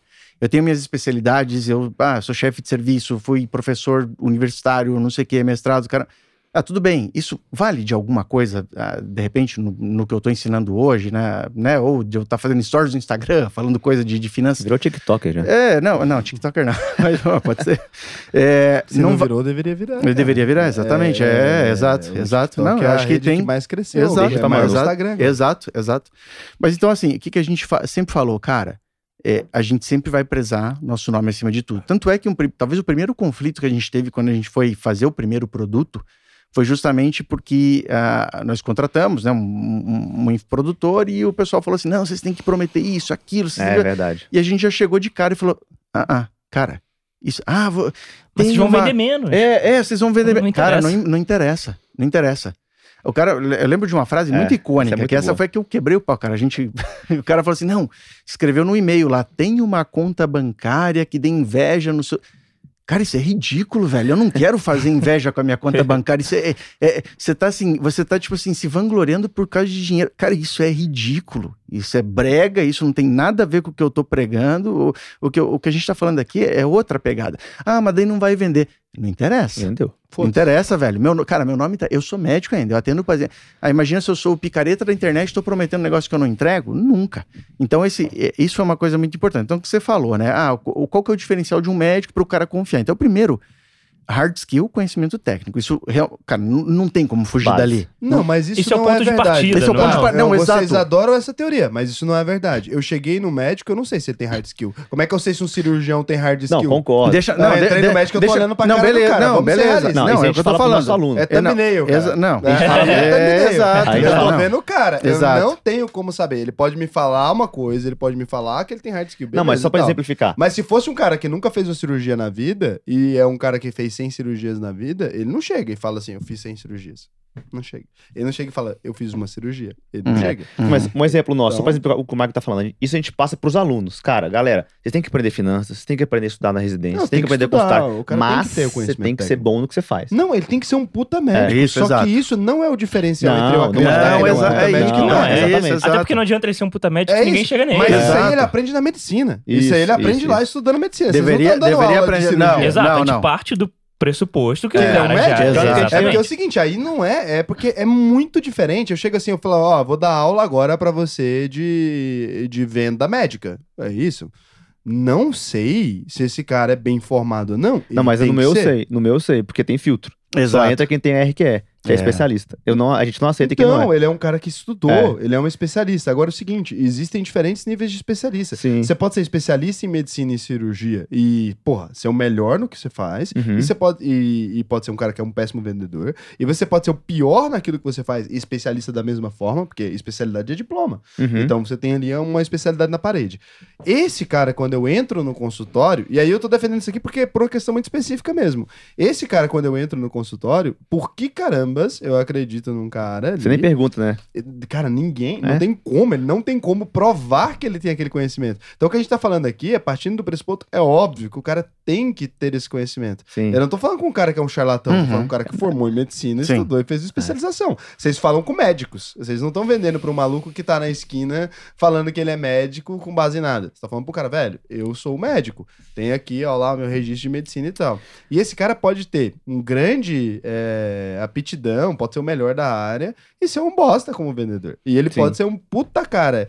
É foda mesmo e ser ruim. E aí o seguinte, eu entrei no consultório, às vezes eu confio nesse cara. Esse cara, por exemplo, provavelmente era um bom cara naquilo que ele fazia e tava fazendo as cirurgias dele ali. Não tem. Porque, cara, se você for um péssimo cirurgião, você vai descobrir muito rápido. É, é, é no máximo os três pacientes, você Três. tá preso. Exato, É, exato, assim, exatamente. E, e é preso. Você não É. vai ficar tipo assim, ah, eu errei na cirurgia. Não, você vai ser preso. Fez plástica E a galera quem? processa. O nariz tá torto cara. Então não tem como. Então, assim, a medicina, por mais que você tenha que ter uma cautela muito grande, taraná, um cara que comete erros médicos com frequência, ele vai ser, se fuder muito rápido. Sim, sim. Então, normalmente, todos os caras que você tá lidando que tem uma carreira, o cara tá ali vendendo quatro, cinco, seis cirurgias.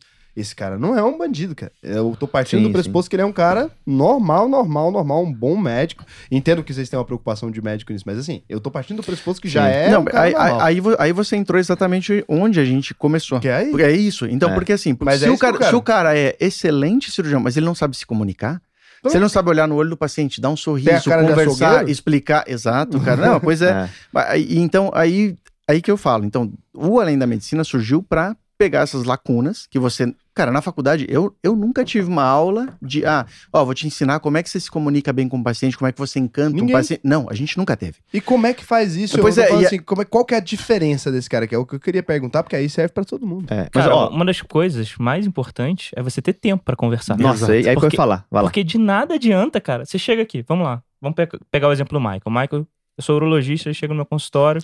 Michael tá com câncer de próstata. Eu vou ter que operar a próstata dele. Não, não podia ir mais leve? Pegando um Vamos- exemplo vamos de aqui. câncer, Vamos de, Não, vamos de, porque você vamos, fala vamos, que a impotência é pior que câncer, né? Aí você chega, É, não, pior. então aqui, doutor, esse aqui é o diagnóstico e tal. Quais são as opções? Ah, não, isso aqui é um caso cirúrgico.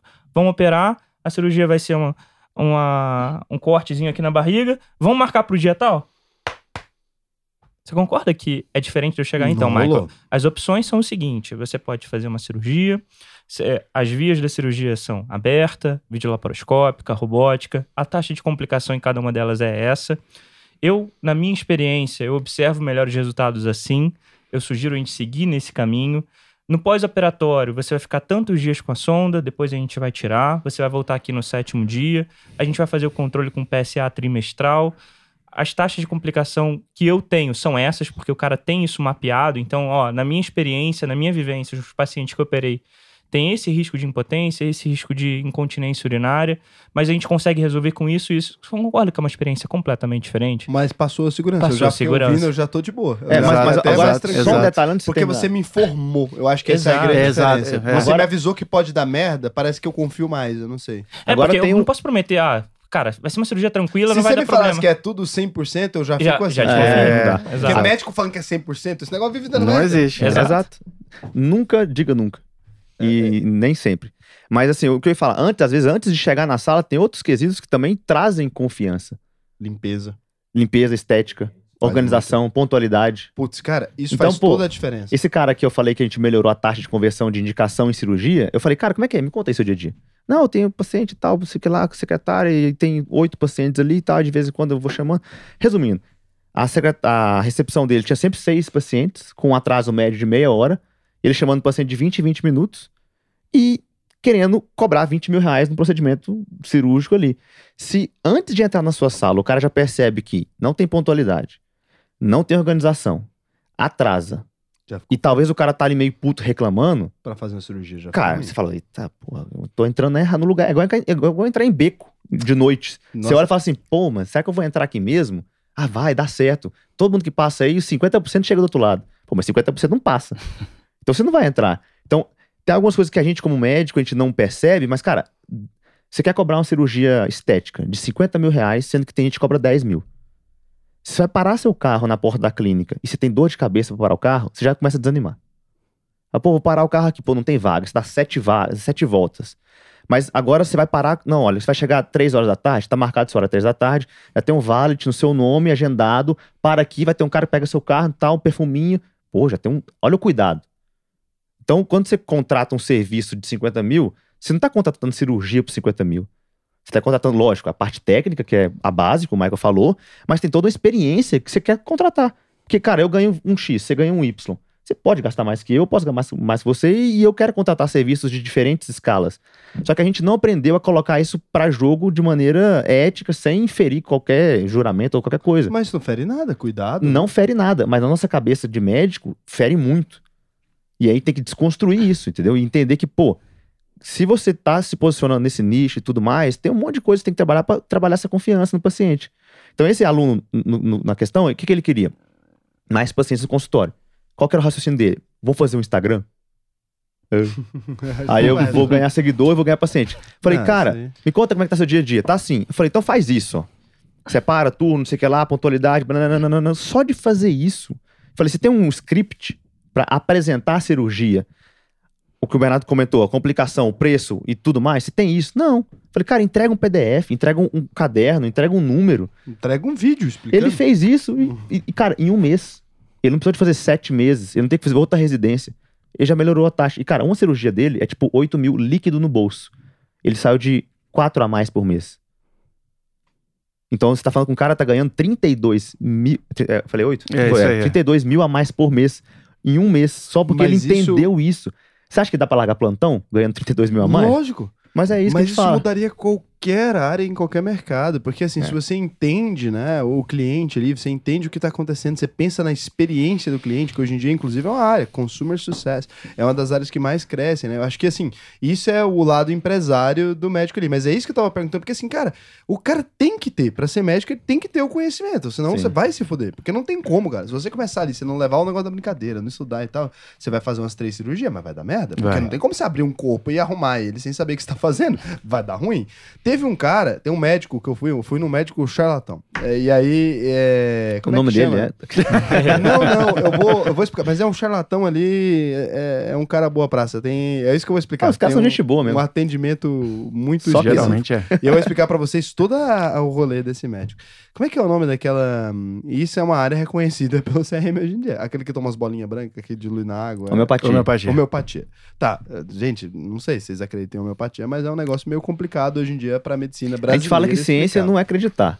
É, são fatos. Acreditar é fé. Mas a homeopatia é meio complicado. É, a gente Cientificamente é, comprovado é, é, é, exato. não- A gente, é, não acho que é melhor não, Não, entrar não, nessa não vou entrar no detalhe, não. Mas não- aí, beleza. Esse cara não era charlatão porque ele era homeopata. Uhum. Não é esse o ponto. Esse, agora aqui a gente vem no, no ponto do- da coisa. Esse cara, ele. Eu fui marcar pelo um plano de saúde normal ali e eu acabei caindo nessas clínicas com nome de coisa da yoga, Uhum. assim, sei lá. A menina que trabalha comigo, a minha secretária, esse cara tinha um marketing tão agressivo, assim, no Google e tal, que ele ficou bem posicionado. Tá lá, ela né? Tinha um plano de saúde, ele tava bem posicionado ali no Google, muito bem posicionado, e ele tinha um negócio, uma clínica que é meio arborizada, um negócio assim, e ela achou que seria legal a experiência dele lá. Ela não pensou no, no- na especialidade nem nada. Sim, Então ela mas pegou aí um cê- clínico geral, ele é no clínico geral, homeopata. E não é por causa disso que ele é charlatão. Mas isso aí até isso aí não tô nem questionando. Apesar que eu acho que questionava, mas não tô questionando. Aí eu fui lá pra consulta. Cara, eu cheguei no consultório desse cara, é uma das coisas mais incríveis que eu já vi na minha vida. Tô te falando, pra você ter noção, mesmo sabendo que ele era charlatão, voltei lá seis vezes pra estudar, pra estudar. aprender. Aprender o que ele tava quanto fazendo. Aquele cara criou uma experiência de usuário que não É. existe, sério mesmo. Então, beleza, eu cheguei no consultório, tinha um maluco já do lado de fora, velho. Um cara já esperando ali. O cara já pegou a chave do carro, levou, Good morning, sir. estacionou. Hã? Good morning, sir. É. já- Não, e loucura, o cara conversava com a voz mansa, já me deu um café, um negócio, me levou pra uma área. Aí ficava assim, uma área do lado de fora do consultório, isso no meio do centro de Goiânia, gente. Nem tem esse lugar com essa calma toda, nem sei o que, que esse cara fez. Dizer, o cara tinha um quintal no meio do centro, então nem faz sentido. Aí o cara me botou sentado na poltrona, aqueles barulhinhos de pássaro. Eu falei, caralho, que, que, que meteção de louco. E aí tinha a secretária lá, e a mulher tal, e água saborizada com os limões sicilianos cortados. E eu tô, gente, esse médico deve ser. Até aí eu não sabia que ele era charlatão, né? Então tô de boa. Esse médico deve ser o lance, porque esse cara aqui, com essa história, né? Aí tô ali, pá, que negócio. E eu fiquei, gente, que loucura. Aí, beleza, chega o horário da consulta, eu tinha marcado, tipo assim, pra 10 da manhã, 9h58. O cara, ó, chamou meu nome, foi pra dentro da salinha lá. Chega o cara. O cara chega lá, um consultório gigante, naqueles mármore, assim, sabe? O negócio, Uhum. o negócio era bonito, a sala era fria, não de ar-condicionado, de mármore. O negócio era muito de mármore. Era. Tinha aguinha, umidificado, você se sentindo bem, né? Aquela coisa. E aí ele começou, fez a consulta, fez os exames, bota trem, bota tem uma atenção que eu nunca vi na vida, um médico com essa atenção na minha vida. O cara mediu o coração, sei lá o quê, pediu os exames e tal. 64 Aí- exames. É, isso. Aí vem a meteção de louco. Eis a hora da meteção de louco. Começa o cara com um papo de que eu tinha que me inscrever nas meditações dele do sei lá o quê, que eu tava estressado. Olha e o tal. upsell aí, ó. É. O upsell, velho. Então, assim, ele pediu os exames médicos normal. E aí ele começou com a meteção de louco mesmo. Aquilo não era científico at all. Porque eu perguntei pra ele várias vezes, que eu sou aquele cara, né? Eu sou inconveniente. Perguntei pra ele assim, mas isso assim, faz parte de- do, do, do seu exame? E ele, não, mas eu tô sentindo uma coisa, tal. Aí eu ficava, gente... Só que ele não fazia isso na meteção de louco, assim, geral. O cara pegava e falava assim, não, porque a vida, e sei lá o que, do Charlie Chaplin, e a cortina fecha e tal. E você fica assim, gente, que Que delírio. loucura. E o cara, mas ele era muito bom no que ele fazia. Não era meteção de louco saudável. O cara era muito bom. Tenho certeza Profissa. que é 100% de Artista, conversão. né? E aí tal. E tinha assim, metade medicina, metade meteção de louco. Então, tava tudo certo. Aí ele mandou pros exames normal, nos laboratórios normal e tal. E a meteçãozinha de louco dele, que eu tinha que fazer a meditação e tal. Aí eu perguntei, tá bom, esses exames aqui que eu vou fazer, quanto custa? Eu olhei lá, eram os exames assim, dos mil e pouco, nem era muito caro. A meteção de louco, 4,200. Hum. Eu fiz. Não vou deixar pra, pra pô, Vou lá. Aí, deixa eu percorrer o funil do cara. É, né? lógico, Dá, percorrer- Cara, porque eu achei genial. Assim, beleza. Pra vocês, não. Negócio sério. Mas pra mim, cara... Falei, cara, o cara mal não tava... Ele tava tratando normal. Ele só tava dando a meteção de louco dele ali. Deixa o cara fazer. Ah, eu entendo que pra vocês é um negócio sensível. Não precisa rir nem achar engraçado. Mas eu queria entender. Porque realmente o atendimento do cara era... Tipo... A mais, mais, mais, mais, mais, tá ligado? Aí eu peguei e falei, vou ver aqui, porque o cara é um, um especialista em sucesso do cliente ali do jeito errado, Sim. mas é. Aí peguei lá, fui fazer a, a meteção de louco dele. Cara, quando eu cheguei, tinha uma sessão de massagem antes que não tava incluso no 4,200. Era Over delivery. maior, Over delivery. Muito over delivery. tinha um café da manhã. Tinha um. Você ficava lá o dia inteiro, no almoço do sei lá do quê, a meditação guiada e tal, e ver uma galera. E aqui assim, cara, que loucura. A sauna, sei lá o quê. E aí, beleza, eu fui continuando ali. E era várias sessões, seis sessões esse trem. E ele ia dando meteção de louco em cima de meteção de louco. Aí eram os remédios homeopáticos que já fabricava lá, tinha a própria farmácia dele lá do negócio e tal. Cross-selling. E sim, olha aí só. vai pra 8 mil e sei lá quanto. Aí eu parei. No 16 eu falei, eu não animo. Eu fui até o 8, eu falei, "Véi, esse cara vai me levar a 100k. Mas assim, beleza. Então o cara era charlatão, Mas você era melhorou? meteção de louco. Hã? Tá melhor? É lógico. Depois de sei lá quantas massagens. O cara, tinha uma mulher lá, uma psicóloga. O cara fez um atendimento, sei lá Sim. o quê. E as homeopatia ainda, que tem uns placebo. O cara te dava um trem, que eu não sei se não precisa concordar. É só que eu tenho certeza que aquilo ali não faz sentido. O cara me Sim, deu uma sim, pílula sim. que curava tudo. Não faz sentido. As pílulas que eu mastigava, que não tem nada. É água. Depois eu fui pesquisar pra entender. É água diluída em mil vezes, tira uma gota, e põe na gota, e põe na gota. Cara, eu não acredito nisso. É pessoal, opinião pessoal. Aí ele me deu essas porra e tal. Agora, fiquei melhor? Fiquei melhor. Lógico. É o melhor charlatão que eu já conheci na minha vida. Eu até hoje respeito esse indivíduo. Mas, cara, que, aí você botou uma questão muito interessante, assim. Tem uma frase que eu escutei algumas vezes, assim, mas eu lembro de um paciente uma vez chega, que falou pra mim, assim, que ah, quando ele chegou no consultório, eu cumprimentei, né, sempre ah, sorrindo e tal. E aí ele falou assim, doutor, eh, tem médico, assim, que já chega sorrindo pra gente, a gente melhora só, só de chegar aqui. E aí, assim, é óbvio que se você tiver com uma doença grave, você não vai melhorar com um sorriso. É, é- é- é- claro, isso, isso Mas você é, se sente melhor, né? mas, cara, exato. E, e muita gente, talvez, que tá procurando atendimento, o que ela quer é atenção, cara.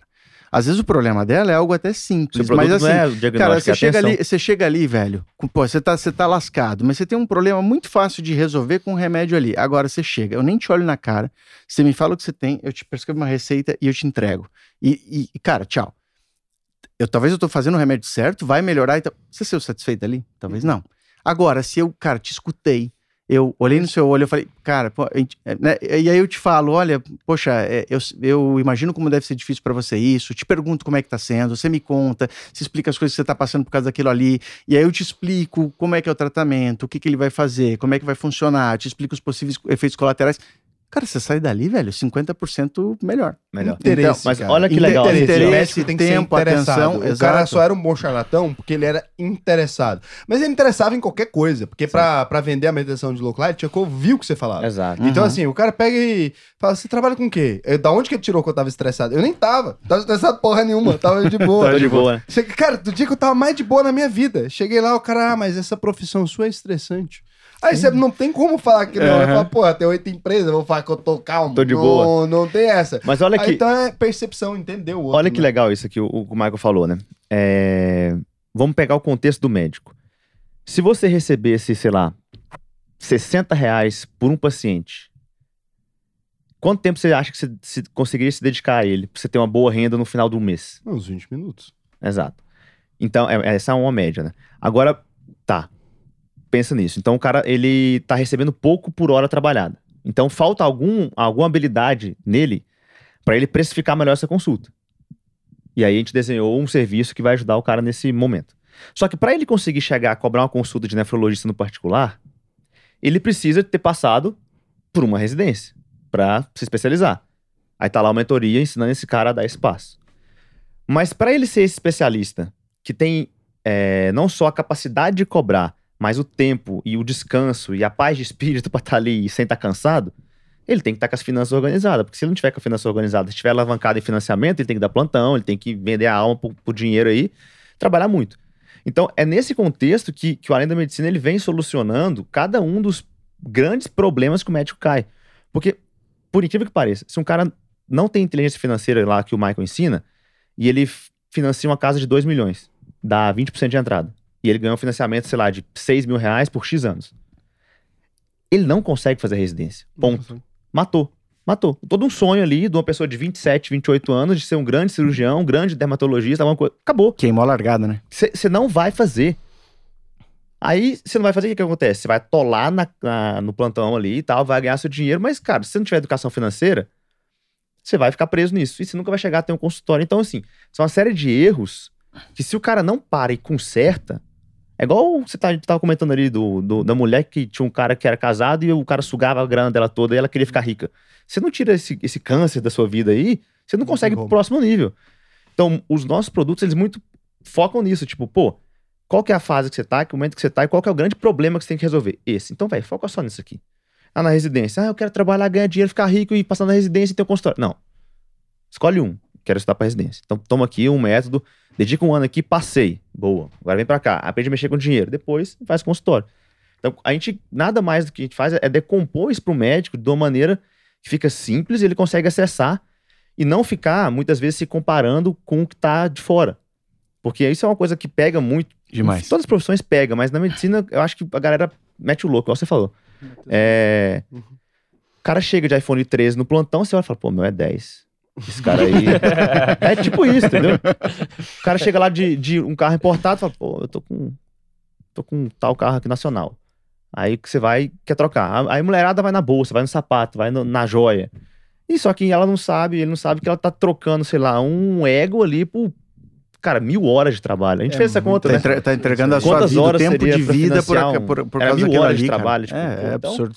Não, e tá dando a vida e de uma maneira burra, né? Porque É. você tá pegando ali, comprando bem, antecipando e tal, Sim. e se lascando na frente. Exato. E criando uma série de erros, cara, uma série de problemas. E aí a gente fala desde paciente, desde pessoal, desde familiar, desde pai, mãe, desde filho, casamento. Cara, a gente vive, vive e viveu isso. É, é muito, é, é foda, assim. Tipo, é ruim. E aí, se você não intervém com esses conhecimentos, você perde um cara que tem um potencial de melhorar muito o ambiente que ele está inserido. E acho que isso é um, um ponto que a gente tem, assim, nossos alunos, é, é, eles, eles têm o potencial de chegar no lugar e melhorar o lugar que ele está inserido. E não ser impactado pelo lugar que ele está inserido. É, não é, é transformar o lugar, né? E não se tornar igual Exato, àquele lugar. Exatamente. Isso é legal. Isso, pô, é bom pra caramba fazer isso. Cara, muito foda, assim. Vamos, vamos pensar o seguinte agora. Vamos lá. Eu acho que vocês têm também muito do lado do médico, a gente abrangeu muito ele aqui, a gente falou muito sobre esse lado né, da medicina e para profissional que é médico e tal. Mas tem um monte de gente que consegue aprender com vocês e coisas diferentes, cara. Vocês não foram só bons médicos, né? vocês conseguiram se tornar bons empresários também, que é, que é muito impressionante, assim. O que, que você acha que fez grande diferença, todos vocês, né? Vocês acham ali que fez grande diferença para o sucesso do Além da Medicina? Porque é um negócio super nichado, é um negócio para um público específico.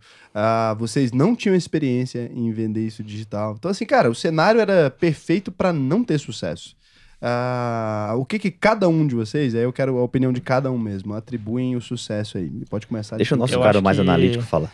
É. Eu sou emocionado. Eu vou falar, cara, a gente se ama, a gente dá tudo Não, que tem. eu acho que uma- um ponto comum da gente é que a gente não esperou a condição ideal para poder fazer isso aí. Então, se você pensar nos, nos nossos cenários, quando a gente começou, era completamente adverso para empreender.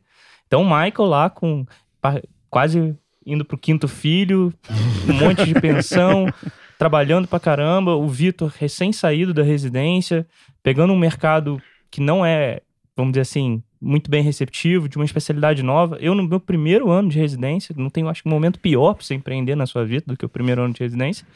Então, a gente não esperou a condição ideal. A gente tomou uma decisão, cara, a gente vai fazer. A gente vai fazer mesmo que seja pouco, a gente vai fazer com o que a gente tem.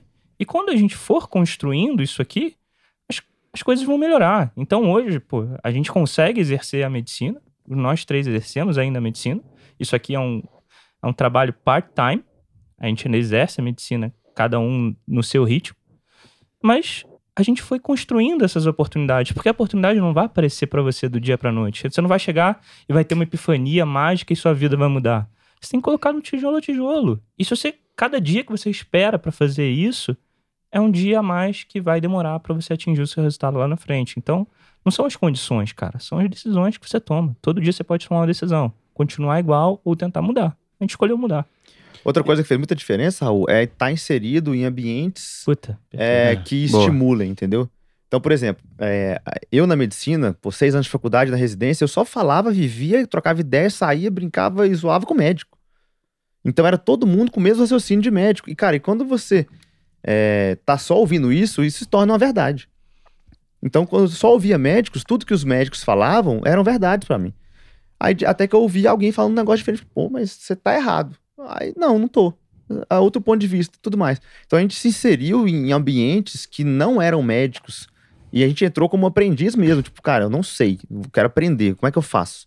Aí, ah, tem um curso aqui. Cara, que a gente gastou de, de investimento em conhecimento, Muito. ainda continua se, é, comprando curso atrás de curso, porque se tem alguém que se dispõe a, a ensinar algo, cara, deixa eu aprender com esse cara aqui, porque você vai encurtar um tempo gigante. Então é um pouco também de baixar a bola. E a Ego, gente, né? como médico, Aceitar que você não sabe, cara. Exato. é, não, eu, eu sou médico. Não, você não sabe nada de empresarial. Você não Exato. sabe nada de comercial. Você não sabe nada de empreendedorismo. Eu não sabia nada. Mas eu falei, não, eu tenho que aprender. Como é que eu vou aprender? Eu vou entrar no grupo disso. Aí entrei. Aí tem um curso disso, eu fiz. Aí tá, eu fiz. Aí a gente foi, foi, foi, foi, e foi se desenvolvendo. A gente se dá muito feedback. Enfim, várias tretas já rolaram aí, mas a gente, a gente se ajuda muito. Normal. É, e, e, cara, a gente sempre tenta, pô, beleza, mapeei um problema. Acho que talvez o raciocínio da medicina ajude, né? Você faz um diagnóstico. Olha, a empresa tá assim, o diagnóstico é esse, qual é o tratamento? Ah, esse, ah, mas eu não quero fazer isso aqui, não é gostoso de fazer. Não interessa se isso é legal. Você, você não falou o que fazer? Vai lá e faz. Foda-se. Pô, já morei na casa do Bernardo ali, dormindo no sofá da sala dele, como médico formado, especialista em São Paulo, por um mês. Só pra fazer acontecer. Porque ele tava na residência, ele chegava em casa às 5 da manhã, tinha que voltar às 7, eu tinha de 5 às 7 pra gravar um anúncio com ele. E aí, então, grava aí. Na cara dele, só, grava anúncio aí, não, pô, grava aí, gravou. Aí eu pegava esse anúncio, ia editar, ia fazer, e quando ele terminava a residência, tipo, 8 da noite, a gente chegava, o site tava pronto. E não tinha circunstâncias legais. A gente falou, cara, vamos fazer, vamos. Você acredita nisso? Acredita. Então, então bora. Então vai.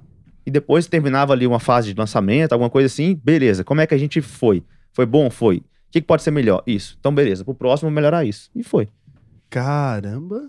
Tipo, não teve glamour nenhum. Não teve glamour nenhum. É. Não teve, ai, nossa, não, vamos, vamos sentar num coworking, tomar um cafezinho gourmet. Não, foi ruim, e- foi Cafezinho e- italiano. E, cara, não, velho, foi sem, sem luxo, sem, sem Eu acho- know-how. Eu acho que talvez essa foi a lição maior que eu aprendi no Além da Medicina, foi justamente de, cara, engolir meu ego. Porque é aquilo, velho. Você, pô, já, já fez tantas residências, você vai fazer prova de título, ficou entre os primeiros do Brasil, você é. Cara, você, tipo, é o, é o foda onde você tá, no ambiente que você tá inserido. E de repente, eu paguei pra estar num lugar onde tinha um cara de 17 anos que trabalhava com internet que tava me ensinando.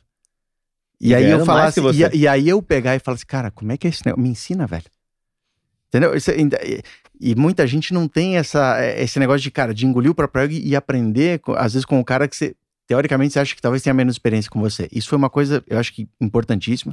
Talvez uma das maiores lições no Além da Medicina, e eu tomei muita porrada dentro do Além da Medicina para aprender isso. E, cara, execução. Porque, cara, não adianta, você pode ter a melhor ideia do mundo. E isso a gente viu lá Nossa. atrás. Mo- Cara, o que veio de gente falar para Cara, eu tive uma ideia igual a de vocês, cara. Eu, eu, eu pensei nisso lá atrás. Mas você não fez, cara. Aquele meme, né? Exa- exa- Faz. Então faz. Faz. Então faz, cara. Aquele tá.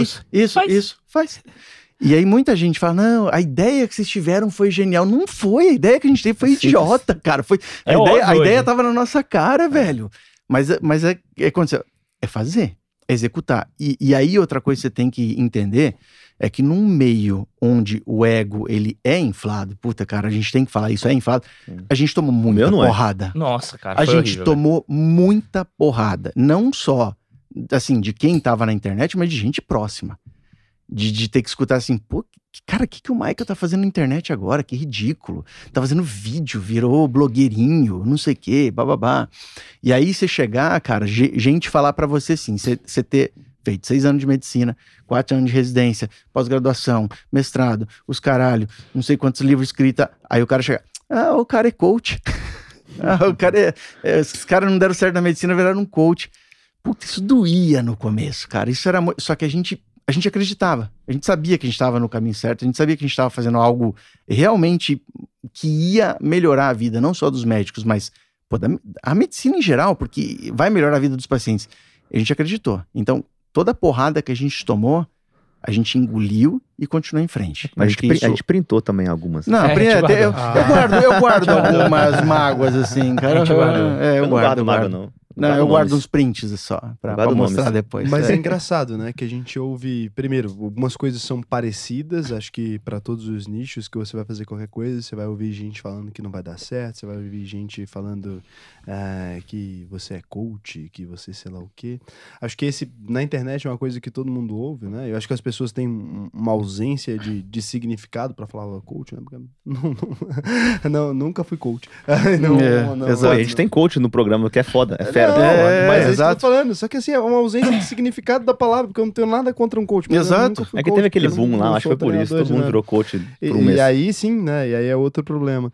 Então, assim, a gente tem algumas coisas muito diferentes também, assim, porque vocês fizeram um pouco do, do contrário daquilo que era sugerido ali, né? Mesmo a ideia, e eu acho que sim, eu concordo com as pessoas que disseram que a ideia é genial, porque ah, até hoje ainda não tem muitas pessoas fazendo isso, e é um nicho muito grande. Você pega um monte de gente com dinheiro e que já estava acostumado a ter formações e oferece uma formação de qualidade pela internet. Cara, é genial a ideia. Significa que uma ideia genial te garante sucesso? Não. Vocês podiam muito bem ter tido uma ideia genial e morrido com ela ali. Uhum. A maioria das grandes ideias não se tornaram nada. E um monte de gente que sabia o que estava fazendo com aquela ideia conseguiu fazer a mesma ideia virar alguma coisa, né? É. Porque a ideia não vale nada. Mas, ah, assim, tem algumas coisas que eu percebi na personalidade de vocês e que dizem muito respeito a, a- ao fato do sucesso, na minha opinião. Por exemplo, existe um perfil muito mais apocalíptico que é o seu, né? Que acha que sempre as coisas estão ali. Ah, putz, está tudo à beira de, de dar errado. Você tem É, essa. eu sou o controle de é, risco, esse cara. É o controle de risco, eu pude dizer assim. E aí você tem um cara igual o Bernardo, que é um cara muito mais analítico ali. Realmente até vocês falaram pra ele, ó, melhor às vezes ele começar ali pra Isso. vocês sentirem o termômetro, né, daquilo que vocês vão falar falar depois dele e tal. Ele é o É. cara das, das métricas, né? É o cara métricas. Das métricas mesmo ali, de, de pensar nisso. E aí tem o Vitor, que é um cara muito mais expansivo e que tem muito essa habilidade, muito mais comercial, talvez, que vocês aí. Um cara muito mais boa praça e pá, e, e ir por aqui. Tá mineiro, e, né? e a imagem, né? Talvez daquilo que vocês acreditem. Então ele consegue exprimir melhor as ideias. Às vezes você explicando a mesma coisa, o Vitor explica melhor a mesma coisa do que, do que vocês dois. Você faz um controle melhor de risco, ele é muito mais analítico e ele explica melhor o que vocês estavam tentando falar. Tanto é que toda hora ele faz assim, opa, era mais ou menos aqui. É. Então ele dá aquela corrigida ali na, na linguagem, né? Acho que vocês tiveram a capacidade, pra mim, do sucesso de vocês, vem da capacidade de entender que vocês tinham habilidades muito diferentes e, e se juntar.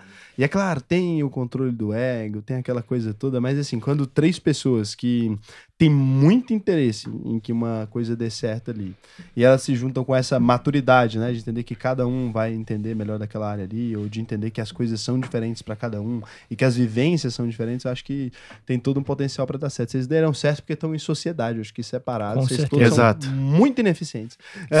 Exato. E numa percepção ampla. É, e a gente. Acho até uma, uma coisa legal pra falar pro pessoal assim, que, pô, na sociedade não é mil maravilhas, não. Ah, não é. Tem muita treta. E, e muito controle de ego interno, assim. Nossa, a gente, pô, tem hora que fala, pô, o cara tá assim, o cara tá assado, não sei o que lá.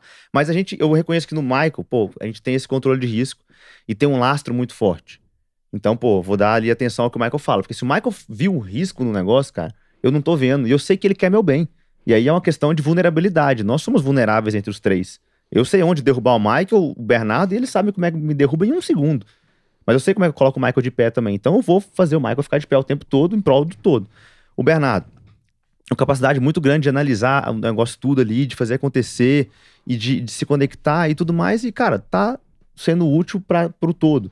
Eu já tenho, igual você falou, essa pegada mais de, de driver e tudo, e a gente conseguiu se organizar. Mas não é mil maravilhas. É igual um namoro. É, acho que é É. pior do que namoro. porque não É tem a pior, é parte pior, é muito, pior. não tem é a parte exato, boa. é, é. Apesar de já ter dormido Todo mundo aqui namorou, todo mundo ansiedade, é pior. É, pior, é Eu já dormi na casa do Bernardo várias vezes, na cama com o mas Bernardo é um várias vezes. sexual de vocês, né? É. Pô, teve um dia que eu acordei com ele com a panturrilha em cima da minha. Eu, eu me questionei muito o que eu tava fazendo da minha vida. Mas assim, a, a gente consegue se, se completar e, e ter a maturidade de entender que, pô, o Bernardo, ele manda muito bem? Manda. Cara, mas eu e o Bernardo juntos, a gente manda melhor. E eu, o Bernardo e o Michael juntos, a gente manda muito melhor. Então, vamos entender isso aqui e fazer o negócio acontecer, mas vamos se corrigir também, vamos dar feedback, vamos ouvir. Pô, quando os caras me chamam a atenção, eu falo 2x1. É. 2x1. No grupo tem vários 2x1 escritos Não, assim, vários, ó, ao vários. longo de anos. Pô, eu tô com ideia de, de ir pra Marte, 2x1. Perdi. E, E cara, aí- no final do ano, a gente fez um exercício que era justamente o seguinte. Essa, esse foi muito Isso fera. foi fala muito legal, cara. foi muito e, tipo, bom, a gente tava muito fazendo bom. um- uma retrospectiva do ano. Aliás, obrigado, Fábio, pela dica. Foi muito boa. Fabão aí, um abraço Fabão. pra ele. O Fabão tem que aparecer aqui, pelo menos um pouquinho tem. pra É, galera Fabinho. conhecer, né, Fabão? Eu ia colocar a mão na câmera. E o exercício era o seguinte, cara. Falar tudo. Sentamos nós três ali num hotel. Tudo que o outro tem que melhorar. Na cara, assim. Olha, você tem que melhorar nisso, você tem que melhorar nisso, você tem que melhorar nisso. Eu não gosto desse tipo de atitude. Cara, jogo aberto. Porque é nesse tipo de verdade No que você amor. avança, no amor. Não é. É. naquele momento que você tá brigando, que você vomita tudo ah, que tá acumulado. dia? Não. Então, nesse momento, cara, tipo, é todo mundo ali aberto, mostrando sua fragilidade e. Pô, por que, que a gente tá fazendo aquilo? Porque a gente quer que a empresa melhore. E, e ela vai melhorar a partir da gente melhorar em cada um desses aspectos. E dói. E dói. Dói, É, é ruim. não é gostoso. Não é uma coisa, ah, puta, que delícia, cara. Crescer dói. Você me criticando aqui em tudo que eu faço. Não, não é gostoso. É, claro que Mas não. é, é importante. E pra gente crescer, tem que doer. Quer falar os defeitos de nós três? Pros Vamos, vamos. Começar pelo do Michael aqui. O Michael. Cara, mas isso- isso é uma coisa muito louca, né? Porque aí você pensa, né? Todo mundo que olha além da medicina e vê nós, cara, a gente é igual irmão. Assim, tipo, a gente. é Isso Cara, assim. pensa três caras da quinta série junto. Não, não, é. É não, a gente, a gente É tipo pa- debiloide, palhaço, assim, é, é. É, o Fábio Mas- chegou mas- há pouco tempo e, pô, já comecei a zoar ele pra caramba. Mas assim, cara, mas é. Não, mas de verdade, assim, uma coisa que. eu- Homem, né? É, exato. É, mas uma coisa que eu, que eu ia falar, assim, cara, a gente é do nível, assim, que, cara, se eu precisar confiar a vida de um familiar na mão de qualquer um desses caras, eu confio. Eles sabem, cara, sei lá, minha- qualquer senha minha, se eu precisar dar minha senha do, do banco pra qualquer um deles, meu cara, qualquer coisa, cara, eu entrego pra eles. Isso, isso é uma coisa que, Sério? de verdade, é desse nível, né? Do banco mesmo? E, é, e, e, cara, e, e isso, isso é uma coisa interessante e, uma coisa que não surgiu da noite pro dia. É. A gente, assim, isso, isso, assim, cara, a gente já inúmeras vezes É, teve a ponto de, assim, do, do Além da Medicina acabar, porque, cara, tava tendo conflito, da gente não se entender e tal. E sempre, de alguma forma, acontecia alguma coisa que a gente se entendia e chegava no meio termo. E às vezes aquela forma era muito dolorosa. Nossa. E às vezes acontecia lá atrás, cara. E muito tempo depois, a gente. Acontecia uma outra merda enorme, mas que, graças àquilo que tinha acontecido lá atrás, a gente tinha conseguido salvar a empresa naquele. E a gente fala, cara, aquilo só aconteceu por um motivo. E, a- e- e- e graças àquilo que aconteceu lá atrás, e porque você fez isso, Vitor, e Bernardo, porque você fez aquilo. Cara, a gente tem assim, inúmeros exemplos. Cara, um dia a gente achou que um produto não ia dar certo, cara, mas foi a live do Vitor que, tá, que salvou aquele produto. Aí um dia já, cara, foi um negócio que o Bernardo fez que pô, sustentou a empresa. Pô, um dia tava uma briga lá, cara, foi um negócio que eu tomei a frente e, e- e que a, a coisa andou. Então a gente começou a conectar os pontos e viu que é, existe, cara, esse negócio do efeito borboleta. Então, é esse negócio de. Cada, cada passo que você dá e essa conexão entre os três é o que faz a empresa crescer. E por mais que de repente um produto, num momento, se destaque mais que o outro, eh, os três sozinhos não chegariam onde a gente está hoje. E eu vou te falar uma coisa, cara, eu era um cara muito cético. Eu passei a acreditar em Deus no Além da Medicina. Porque, Caramba. porque eu muitas também. das coisas que acontecem. O Bernardo também, você também. Eu era, cara, eu era agnóstico, o Bernardo também. Eu passei a acreditar em Deus aqui, porque, cara, não tem explicação das coisas que aconteceram aqui. E, e- e- hoje, a galera que olha os três, cara, vocês são amigos há muito tempo, vocês moram na mesma cidade. Não, cara, é cada, cada um num lugar, cada um de um lugar. A gente se conheceu uma história a completamente gente diferente. se conhece, é, exato, com características diferentes, histórias diferentes. A gente se encontra pela internet. A gente criou a empresa sem se conhecer. Cara, acho que a gente não tem 10 encontros presenciais. né? É, é, exato. Sério? Sério? Exato, anos. Acho que exato. Não tem 10. Também acho que não. E quanto tempo é? Três anos. Três Vocês anos. pensam em juntar tudo, colocar no escritório? Estão pensando, mas é difícil, hein? É. São 50 e poucas pessoas no Brasil inteiro. Cara, mais de até gente 14 do Piauí. Não, mas eu acho que vocês três talvez fosse importante. Hum. Não, eu tô numa fase de, Mas- de- de caminhar A gente tá isso. pensando nisso. É. É porque faz muita diferença. Não, demais, essa, demais. Essa conexão. Sim. né? Acho que, claro, vocês estão super bem resolvidos, mas a, a conexão presencial, né? É, hoje, se vocês têm essa habilidade de confiar um no outro e tal, isso ah, acaba que, às vezes, a, a forma como a gente lê é diferente da forma como a gente ouve por um áudio, da forma como a gente fala. Sim. Sem Se eu dúvida. pego pra você e falar assim, ah, velho, vai tomar no seu cu, tem uma entonação. Uhum. Isso aqui. Se eu digito, ah, velho, vai tomar no seu cu. Não, é outra Tem coisa. outra entonação, porque depende do que, que você quer ler ali. E se eu mando um áudio, velho, vai tomar no seu cu, tem outra Se foi um X, dois X. E, daí é a- algumas das melhores conversas são aquelas é que um não cu foram agendadas, né? É. Exato. Não é aquela que acontece numa reunião, é aquela que às vezes acontece, sei lá, aqui, por exemplo, numa coisa que. É, é isso, às vezes é aquela coisa. E, cara, muda completamente. Eu tenho essa sensação, eu sou muito defensor do presencial, assim, mas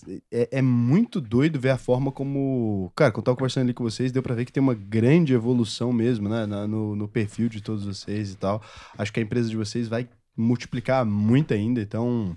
É, dá pra ver que tá um negócio muito maduro, dá pra ver que tá um negócio muito evoluído, assim. E, cara, torço pra caralho pra vocês. Achei animal Massa. o propósito. Ah, a gente também torce ideia. vocês. É, eu tô, sou sardinha, eu tô inscrito. Pô, muito O Michael é doido. seu aluno, ué. É, eu sou aluno, É, eu o sou aluno da tá UVP, agora pô. É, na eu sou, UVP pô, aí. sou fãzaço boa. do Raul, Eu cara. sou aluno do Paulo no Superpoder. Porra, sete. é, é Então, isso, né? é, Então a gente. Cara, é, conhecimento é um negócio que tem que ser compartilhado. Não, eu tô total, pensando em total. me inscrever também pra desenvolver esses soft skills pro meu pro curso médico agora.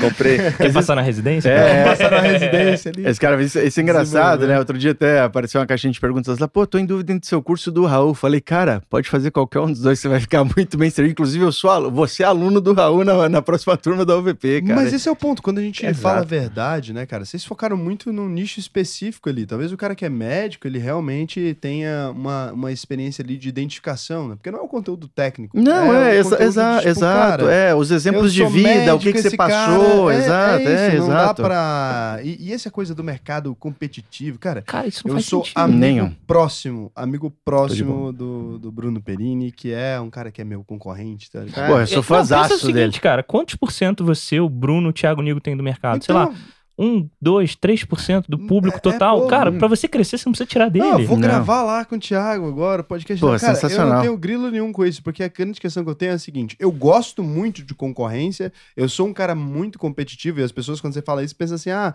tá no amor. Não, velho, eu quero ganhar. Exato. Não é isso. Isso aqui é uma coisa que nós três ganhar, queremos eu também, quero né? ficar maior. Eu só acho que o caminho da, da concorrência burra, que é essa você fica falando, ah, eu vou. Pepsi Coca, Vou né? falar que aquele cara é ruim no trabalho dele, ela é uma concorrência idiota. O Thiago não é ruim no que ele faz, o Bruno não é ruim Exato. no que ele faz e tal.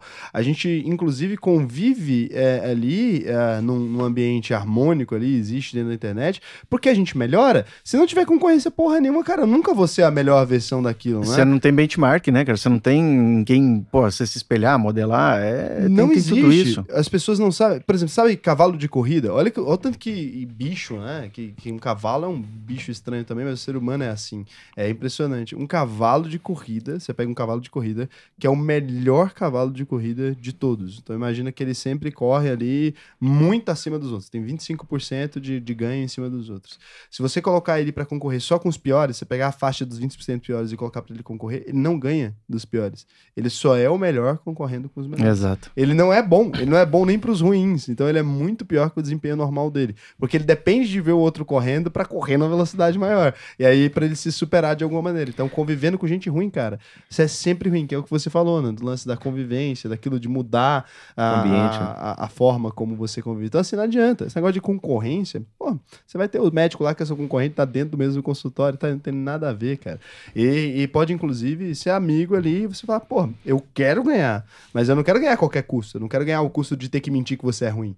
É, eu não preciso disso. Eu não preciso vir aqui e falar assim, ah, o Bruno é um cara ruim pra eu ganhar. Não, cara, o Bruno é bom pra caralho no que ele faz. E que bom que ele é bom. Porque é um bom concorrente, tá tudo bem. Nunca me fez nada de ruim, nunca me sacaneou de maneira nenhuma. Como é que eu vou falar que ele é um mau concorrente? Exato. É um ótimo concorrente. E, cara, mercado que não tem concorrência é porque não tem demanda, né? Porque é que- ruim. Exato, velho. Mano, o pessoal, o pessoal da, na medicina tem muito disso, né? Tem. Ai, tá aumentando a concorrência e tal. Cara, mas espera um pouco. Você, quer- você não quer. Ele, ah, qual especialidade tem menos concorrência? Eu falei, cara, sei lá, vai ser. Eu sempre brinco, eu falo isso, né? Vai ser polidor de chifre de unicórnio. Ninguém tá fazendo isso hoje. Ninguém tá. Você vai ser o, cara, você vai ser o único Inovador. a fazer. Além do unicórnio. Além do unicórnio. Você vai ser sete. o único a fazer Além isso. do velho. polimento. Pois é, só na, no Beleza. Do futuro. Então o pessoal fica muito nessa, cara. Tipo, velho, se você fica nessa questão, cara, eu só vou pro. E outra, assim, se você encontrar um mercado muito bom que não tem concorrência, não se preocupa, que daqui um ano, dois vai vai tá cheio de gente concorrendo. pra melhorar cara. a sua vida. É normal, Que bom, velho, é que normal. E Pô, aconteceu com a gente. Quando a gente começou, eu talvez tinha algumas pessoas, mas a gente não começou pelas pessoas que Eu até estavam. hoje não conheço concorrente de vocês. Não, de tem uma galera que tá fazendo um trabalho legal pra caramba. E a gente até olha e fala, pô, os caras estão aqui, os caras estão fazendo. O que, que eles estão fazendo de bom? Isso. Ah, mas isso aqui é ruim, isso aqui eu não gosto. E, cara, vê o que tá fazendo de bom, fala, pô, galera, vamos melhorar isso aqui, vamos lá. E teve até um movimento que a gente fez. Isso foi muito legal, eu ia falar disso. Todo mundo do mercado digital da medicina que a gente tinha proximidade pra comemorar o aniversário de um ano de um produto nosso, que era o MedSkill. Eu fiz acho que 28 lives em 7 dias, assim. ó. Eu peguei todo mundo que eu, consegui- que eu conhecia e chamei pro meu Instagram, que era meu concorrente, e, cara, rasguei elogios a todos, porque só tava lá quem eu confiava que era bom. Só cresci de lá pra cá. É lógico. E n- não teve prejuízo. Esse, assim. esse movimento foi muito legal, E inclusive. abriu, cara, abriu porque, várias porque muita gente que olha de amizades. fora fala, nossa, parece que são inimigos, né? Porque ah, tem os caras fazendo a Não mesma são coisa. nada, não, cara, de cara. repente você vê o, você na mesma live do cara, e às vezes e, e aquilo que eu te falei, né? Assim, ah, não, fulano. Ou tem o, o Hélio lá, por exemplo, o doutor Hélio Barros, pô, fala Sim, de, de inteligência financeira para médicos. Cara, já convidei ele para live comigo, já convidei ele para falar com os meus alunos. Pô, tem aluno meu que eu falo, cara, tá aí o doutor Hélio, por quê, cara? Porque, velho, eu não consigo dar conta desse mercado inteiro. E tem um cara legal fazendo um trabalho bacana. Pô, cara, por que, Cara, que eu vou falar mal desse cara? Não, cara, esse cara tem muita crescer, identificação. velho. Tem gente que olha pro Michael e fala assim, cara, eu não quero. O cara parece uma, uma lua. A testa dele é maior que a minha, entendeu? Então, eu quero um cara que tem mais ó, cabelo. Ele, ele tá falando desse negócio da testa, né? Mas é porque, assim, no Além da Medicina, apesar de eles serem os mais novos, eu sou o que tem mais cabelo ainda, tá? É verdade. É, Mas é, que o cara é, faz um é, monte é, de. o Michael, chateados? o Michael bate perfume pra dormir, cara. O cabelo não vai cair. Ele não É, eu passo- passo- creminho de- É, eu gosto de dormir cheiroso, É, O Michael é, o Vamos é fazer além do, do cabelo agora. O- Aliás, nós estamos na cabelo, fila do como é que implante. Quem for bom de implante aí, chama a gente aí. Vamos fazer um com o Vocês estão na fila do implante mesmo? Eu Tamo, tô vendo opa. que tá Não, olha o acabando tanto de cabelo que você tem, eu pô. tenho. Eu não, Não. tô na fila do implante. Eu Não, É, não, eu- mas aí eu- é- aí eu- aí eu vou eu vou lembrar Eu um não negócio que você falou, né? Que Deus tem os favoritos mesmo, É. né? Tem os favoritos, porra. Cara, eu, eu, eu tenho certeza, eu posto a foto pra galera e falo, velho, Deus tem os favoritos. não tem jeito. O maluco é, é rico, bonito, alto, caralho, não tem defeito. E o pinto é grande ainda. Então, Aí- aí é, não. é, não, se não, quiser, não, eu- não se podemos quiser, eu dizer. eu tenho a câmera aqui. Então, pra, pra filmar esse momento. É, sem cabelo não, mesmo. Não, não, aí também, também já é demais, né, gente? Então, cara, é, e tem um cara que, até a gente falando de concorrência e tudo, tem um cara que é o cara que, cara, eu mais respeito no mercado financeiro até hoje. Quando eu tinha, acho que uns 25 mil inscritos, tá ligado Pit Money? Pit Money, sim, pô, Pitão. O, o Pit Money, na época dele, o canal dele não era só maior que o meu. Era, tinha assim, porque hoje em dia eu falar do Pit, porra, ah, não, beleza, tá ali, Ah, parelho. Passei o Pitão tem, sei lá, uns, um- uns três meses. Então, Uhum. tinha assim, é bem parelho. Mas na época eu tinha 20 mil seguidores e ele já era o Pit Money mesmo. Sim, já sim. participava lá das lives do Thiago e tal. O Pitão entrou na minha live, do, quando eu tinha 20 mil seguidores, e comprou o VP. Olha aí, Nossa, cara, olha que, que legal, massa, que legal. Foi, foi fudido. Ele entrou na, na, na live e tal. Eu tava bebendo um escão, ele tava bebendo um escão na casa dele. Falou, pô, entrei aqui, tá, o que que foi que tá acontecendo? Eu falei, não, tal, tá a live do curso. Ele, não, vou comprar agora. Passa Cara, isso é, isso, é- comprar isso é agora." muito legal. Não, eu vou te falar um exemplo E é meu. o cara que... que- eu mais respeito até agora, tanto é que eu falo. Exato. assim. Não, e, e eu, por- eu, de novo, esse papo, eu por ser mais velho, quem que eu comecei a ler os livros e seguir? O Gustavo Cerbasi, lá atrás, quando eu fazia residência. Que ele foi o pioneiro. E o Sebas é fudido. Cara, Bom. e eu era muito fã do Cerbasi. E aí eu fiz o curso dele, lá atrás. E eu lembro que eu, quando eu fui fazer o curso dele, eu falei assim, cara, um dia eu vou me encontrar com ele. Eu vou. eu- porque eu gostava muito dele. Ele, ele é muito família, ele tem muito. cara, é- Eu, eu acho ele um cara muito bem. Muito família, o cara quatro filhos. É, deixa eu ver se ele tem três. Conexão, né? É, e aí, cara, o que aconteceu? Eu fiz o curso dele e um dia eu fiz um post no curso dele lá, no, no- na comunidade, e aí eu recebo uma ligação do pessoal lá da, da equipe dele, falou, ó, o Gustavo leu seu post, gostou, a gente quer te filmar, fazer um, algum material e tal. Eu falei, não, pô, vem pra cá e tal. Aí o pessoal veio, me filmou, e aí eu lembro que eu entreguei um livro, o meu primeiro livro que eu escrevi, falei, ó, eu queria que você desse de presente pro Gustavo, uma dedicatória, pô, sou fã dele. Aí levaram pra ele, cara, ele gravou um vídeo e me mandou no WhatsApp, Mike, eu li seu livro, e assim, ele lembrava detalhes, ele leu mesmo, ele não, não mentiu, ele falou, cara, você escreve muito bem, muito legal, tá, tá, tá, tá, tá. Cara, meses depois, eu recebo uma ligação falo assim, ó, o Gustavo tá marcando um almoço aqui em São Paulo, você quer vir almoçar com ele? Eu falei, pô, eu quero. Cara, cara que era, tipo, meu, meu ídolo, né, no, no é mercado? Cara, porra, almocei com ele, trocamos ideia, tipo, trocamos WhatsApp. Um dia eu fui pra São Paulo, fui num congresso, falei, pô, Gustavo, tô em São Paulo. Cara, ele mandou um áudio, ô, Mike, vamos tomar um café junto, sei o quê. Pô, fui lá na padaria, até brinquei com ele, eu lembro que eu paguei esse café. Eu falei assim, não, deixa eu pagar, eu quero, eu quero poder falar que eu paguei o café do Gustavo ele só pagou pra usar nesse podcast. Exato. É, é barato. Eu- pô, Gustavo, aí, ó, tô, tô usando agora. Mas é um cara que eu admiro demais. Também Pô, admiro o Cerbasi, nunca cur- encontrei ele, Cara, né? ele tem um curso, assim, sensacional. Ele é um cara, pô, com- tem uma didática fantástica. Um cara muito do bem. Te falo isso porque, pô, a gente conversou várias vezes. E veja, é um cara grande. Ele não precisava me dar bola. E ele já fez live com Além da Medicina. Foi. Sim. Mais de uma vez. Sim. Entendeu? Tipo, ó, o cara, ele não precisava dar bola para os três médicos malucos que estão querendo empreender na internet. Pô, o cara com toda a audiência dele, ele foi lá e fez live com a gente, cara. Então, pô, eu admiro muito isso. Eu acho, Mas o mercado acho isso- financeiro nesse sentido é muito de boa, né, cara? Acho que tem um grande ponto. Esse é, acho que é um dos grandes diferenciais. Aí vocês vão ter a oportunidade de criar isso no mercado de vocês, porque como é um mercado mais incipiente, vocês são grandes, então vocês vão ter a oportunidade de criar isso. Quando ah, a gente vai pro mercado financeiro, eu nunca conheci, e assim, mesmo dos caras mais babacas, eu nunca conheci ninguém muito arrogante, porque o mercado financeiro ele tá tanta rasteira, Uhum. te, te fode tanto que você cria uma humildade. Você cria uma humildade. Eu não sou um cara humilde, não sou mesmo. Eu sou um cara super arrogante, mas o mercado financeiro me ensinou a ser mais humilde. Me ensinou a falar assim, cara, é, às vezes a gente não sabe mesmo. Porque não tem jeito, cara. Você, você vai se fuder. Uhum. E aí aquilo ali vai te moldando, né? Então acho que vocês vão ter a oportunidade de guiar no mercado de vocês, como vocês são os maiores agora, vocês têm a oportunidade de guiar, cara. Se vocês falarem que vai ser assim, vai ser assim. Se vocês começarem a fazer um mercado mais amistoso, vai ser mais amistoso. Se vocês falarem que o negócio vai ser, porra, concorrente nem fudendo, vai ser concorrente nem fudendo. E aí é um, cabe a vocês agora refletirem o que, que vocês querem fazer. Porque, claro, tem os interesses ali comerciais, mas também tem essa questão. Se vocês desenvolverem um mercado que cresce, lembra Exato. sempre que ele pesa pra quem é maior. Com então, é, Sem dúvida. é esse o ponto. A gravidade necessariamente pesa para a maior massa. Quando a gente eleva a maré, todos os barcos vão pra cima. É isso, não tem jeito. Isso é muito não, bom. e aí a gente tá, cara, a gente cresceu bem, pô, a gente falou de faturamento no início aí de, do último ano e tudo, mas é, a gente tem, que, Nem sei lá, 1% no mercado. Nem 1%. é, se for somar dos produtos e derivar pra, pô, o Michael, o, o público do Michael é o maior, finanças é todos os médicos, Todos Então, de médicos. 550 mil pessoas podem ser clientes. O público do Bernardo é um público menor, talvez ele de 60, 70 mil pessoas que prestam prova de residência por ano. O meu é médico especialista, é 63 Mas por ano, né? por ano. Por é, ano, é exato. renova, a, né? a Renova. recorrência. Todo exato, ano, é. Exato, Pô, exato. imagina 60 mil clientes por ano. Ah, maluco. É, eu tô lá com, com um especialista ali no MCP hoje, que são 60% mais ou menos dos médicos, né? Então tem aí, vai, 300 mil. É, tem, tem muita coisa para ser explorada É ainda. muita. Uhum, E, e nós estamos falando de um, de um produto, de um curso. Não, Imagina e é a quantidade muito, de e soluções. dependendo da qualidade do serviço que vocês prestarem, o mercado aumenta. Daí, Exato. Só aumenta, É, pô, exato. só aumenta. Porque se ele consegue é, fazer os caras realmente passarem na residência ali, Cara, o dinheiro aumenta nas foi isso que- finanças. foi E- isso Foi isso que é. aconteceu. E foi uma das coisas que mais elevou o nosso faturamento ano passado. É, foi uma, uma coisa que a gente não conseguiu medir, cara. O tráfego era igual, o, o produto evoluiu muito e a gente não conseguia, cara, da onde tá vindo? Da onde tá vindo? A gente chegou à Marca. conclusão que era a marca, o boca a boca. Tipo assim, o cara teve um resultado tão, tão bom que ele. Ele ia indicou. falar gostoso. Gostoso, Fala gostoso. gostou, Fala, gostoso, é. Resultado gostoso. Cara, mas passar Mas, na cara, velho, imagina, dermato, é bom, prim- prim- primeiro lugar de dermato Eu lembro da quando eu Federal. passei, cara, Pô, foi... Cara, é muito cara, eu- bom. eu- Isso a aí, experi- pô. Tipo assim, a experiência é tipo...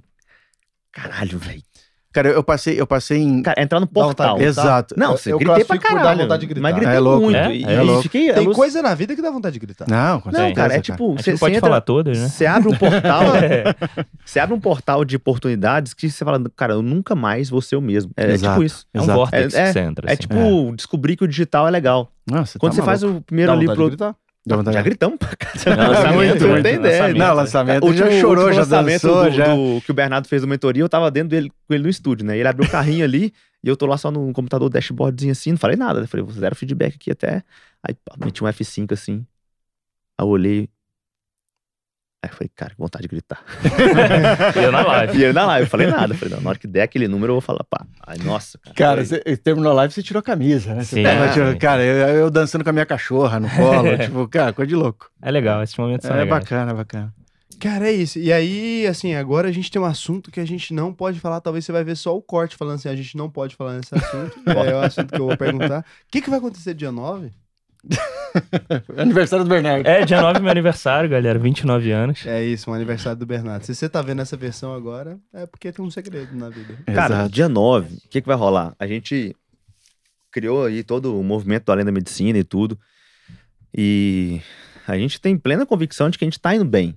Muito bem. Bem, e apre- aprendendo e tudo mais. Só que existe a possibilidade de você fazer isso bem dentro de um contexto que você pode fazer isso talvez 10 vezes mais rápido. E, e conseguir ir para um próximo nível muito mais rápido. Então, assim, a gente tá num processo aí de M&A da empresa, já tem um tempo. Um namoro eterno, já virou noivado e já estão agendando a data do Eu, casamento. eu, brin- eu brinco que parece aquele sonho, cara, que você tá tentando fazer um negócio e nunca dá certo. Parece que não vai, não É. vai, não vai, não Mas vai, não todo vai. M&A é assim. É, cara. não, a gente é brincou, né? misery Que não é and agony. Misery merger and and agony. acquisition, né? Misery and agony.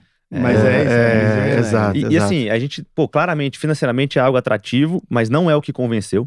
É, a gente fez contas frias pra caramba. O Michael, gestor de riscos, nos É. colocou na situação Brasil. Exato. E a gente entendeu que, pô, financeiramente vai ser legal, mas é, existe uma curva um exponencial de ganho que eu não consigo medir. E é nisso que a gente está apostando. Então é pegar o Além da Medicina e plugar ele num, num- num conglomerado de soluções que já estão aí se provando úteis e poder realmente levar isso, sei lá, para que É nível. trazer essa pegada além da medicina pra outras coisas que a gente nunca talvez conseguiria fazer sozinho. É. Assim Exato. como a gente. Ou demoraria junto, 15 anos para É, fazer. assim como a Exato. gente junto, pô, eu, Bernardo, Michael e Vitor sozinhos, nunca conseguiríamos fazer isso aqui que a gente tá fazendo. Imagina a gente dentro de uma estrutura que pode muito mais. Então é a nossa mensagem vai chegar a mais pessoas. E- É. Muito É isso. foda. Então, pra gente terminar lá no alto, sem saber essa informação, a gente vai pro seguinte. Cara, é. Eu acho legal a gente, como vocês são três, né? A gente não vai ter aquele. pá, aquele final gostoso, mas eu quero o seguinte. Vamos lá. Ah, o conhecimento que mudou a sua vida, Michael, e a gente vai fazer com todo mundo, e o seu arroba do Instagram, porque já fica junto, né? Aquela frase de efeito, dá Aquele pra você fazer corte. aquele corte gostoso, sensual. vai lá. Exatamente. Então vamos lá, cara. O conhecimento que mudou minha vida foi o seguinte, porque isso eu percebi olhando o que vinha acontecendo no meio médico e o que vem acontecendo. Todo mundo sempre mirando naquele ponto de chegada onde ele vai ser feliz. Não, não, o cara, ah, eu vou terminar a faculdade e eu vou ser feliz. Não, eu vou terminar minha residência e eu vou ser feliz. O primeiro, né, passar na residência.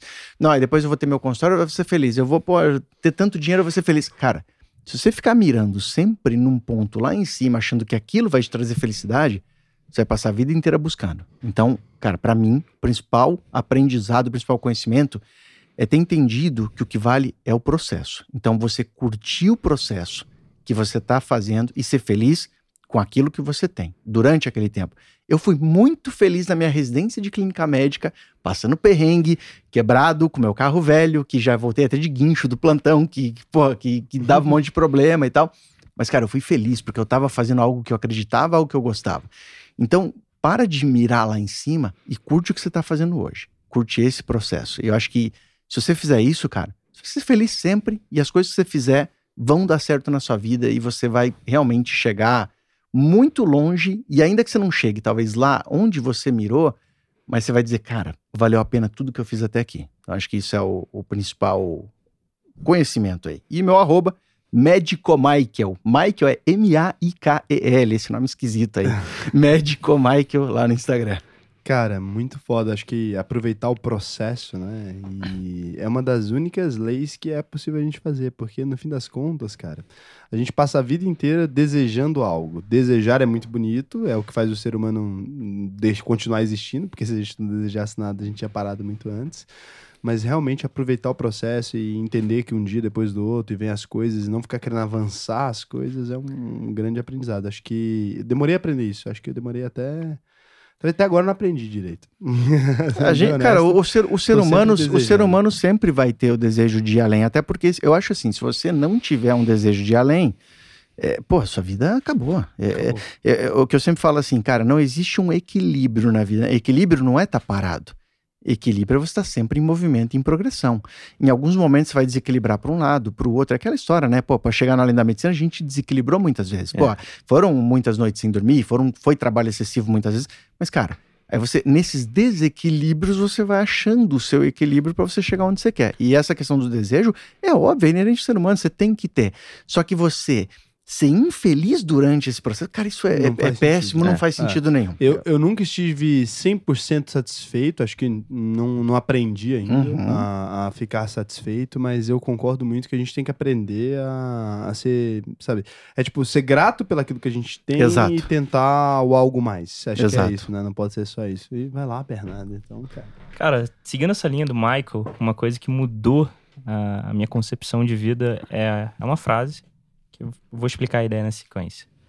Seja rígido com o processo e gentil com o resultado. Que muitas vezes a gente faz o contrário.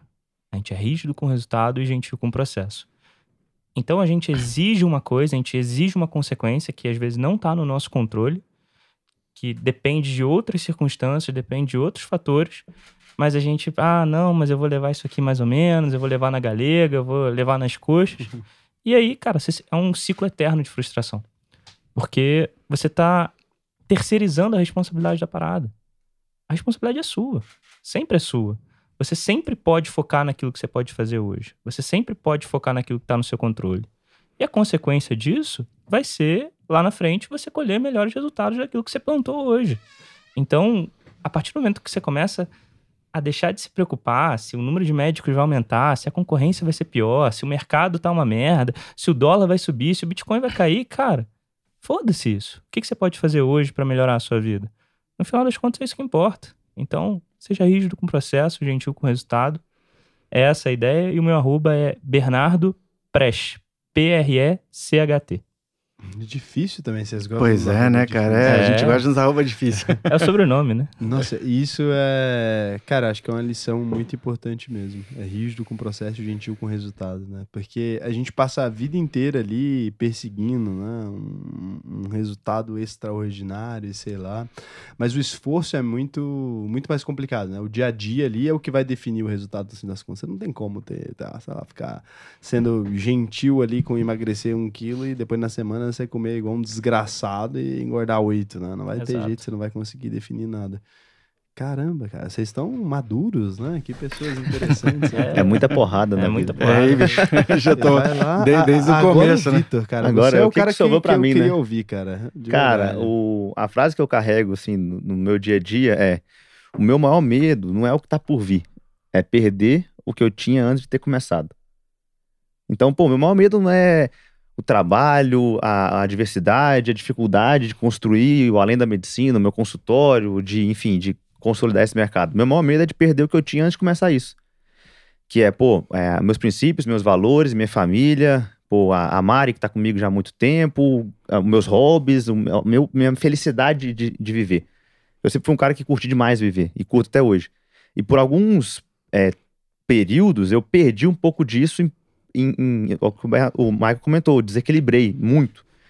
Burnout e tudo mais. E hoje o meu maior medo é, não é, pô, entrar numa nova fase, é, é- é competir um novo jogo, é, ter que ensinar novos players. Não, não é isso que me dá medo. é- não. O meu medo é eu, sei lá, chegar, vou colocar a ilustração da sexta-feira à noite, é quando a pessoa para de trabalhar, né? E deitar na cama e falar, cara, que merda. Tipo, pra onde eu tô indo? Tipo, valeu isso aqui? Não olhar no espelho e falar, e aí, quem que é esse cara aqui? Meu maior medo é esse. Então, eu, eu valorizo muito manter a, o que eu considero que é core pra mim, que é o que me mantém de pé pra trabalhar todo dia e, e criar e, enfim, fazer o Além da Medicina e o consultório crescer. Que é não perder o que eu tinha antes de ter começado, que é princípio, valor, família, amigos, essas coisas assim.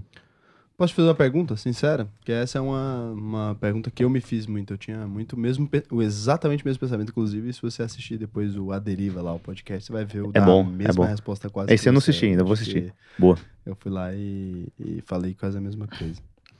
Na sua escala de prioridades, o que que vem primeiro? Escala de prioridades, cara. O Bernardo tomou uma cutucada ali. Eu, não, eu, Não, né, eu, eu, tô, eu tô quase respondendo eu também, pois, exatamente, exatamente. É.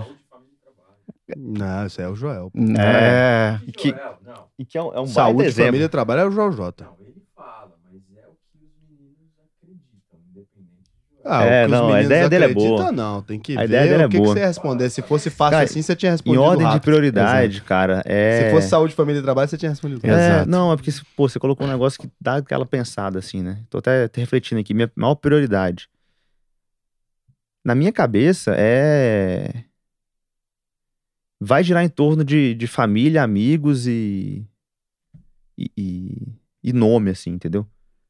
É tipo, pô, tá, daqui 30 anos, quando jogarem meu nome na mesa. Legado, né? O que, é, Exato. o que que vem?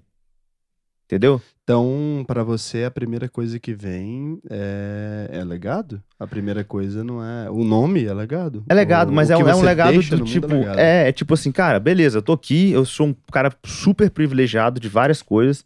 Eu, eu sou um cara que sou privilegiado de, de ter a família que eu tenho, o pai e a mãe que eu tive, e de deles me darem as oportunidades que eles conseguiram me dar. E eu pegar essa oportunidade e conseguir exponenciar ela pra caramba. Tá, beleza, legal. Mas o que, que eu vou fazer com isso? É, Essa é a grande pegada. O que, que que eu. Mas o que, que você vai fazer com isso é que é a pergunta que É. a gente tá fazendo. É, é- é justamente é isso. O que, que eu vou conseguir deixar aqui que vai ecoar independente da minha presença. deixa, o que a gente deixa não tá na essência sob nosso controle. Então o que a gente deixa, ele é, ele é da humanidade. Então, sei Sim. lá. É, eu sei, eu sei o que eu fiz. Eu sei que eu fiz a UVP. Eu sei que como ser humano, eu sou falho e talvez mais falho do que assertivo. Então, na minha vida pessoal, por exemplo, a definição que eu tenho, é, eu sou muito ruim nela. Eu sei que eu sou. Na minha vida profissional, eu tive grandes êxitos. Grandes êxitos mesmo para dada a idade.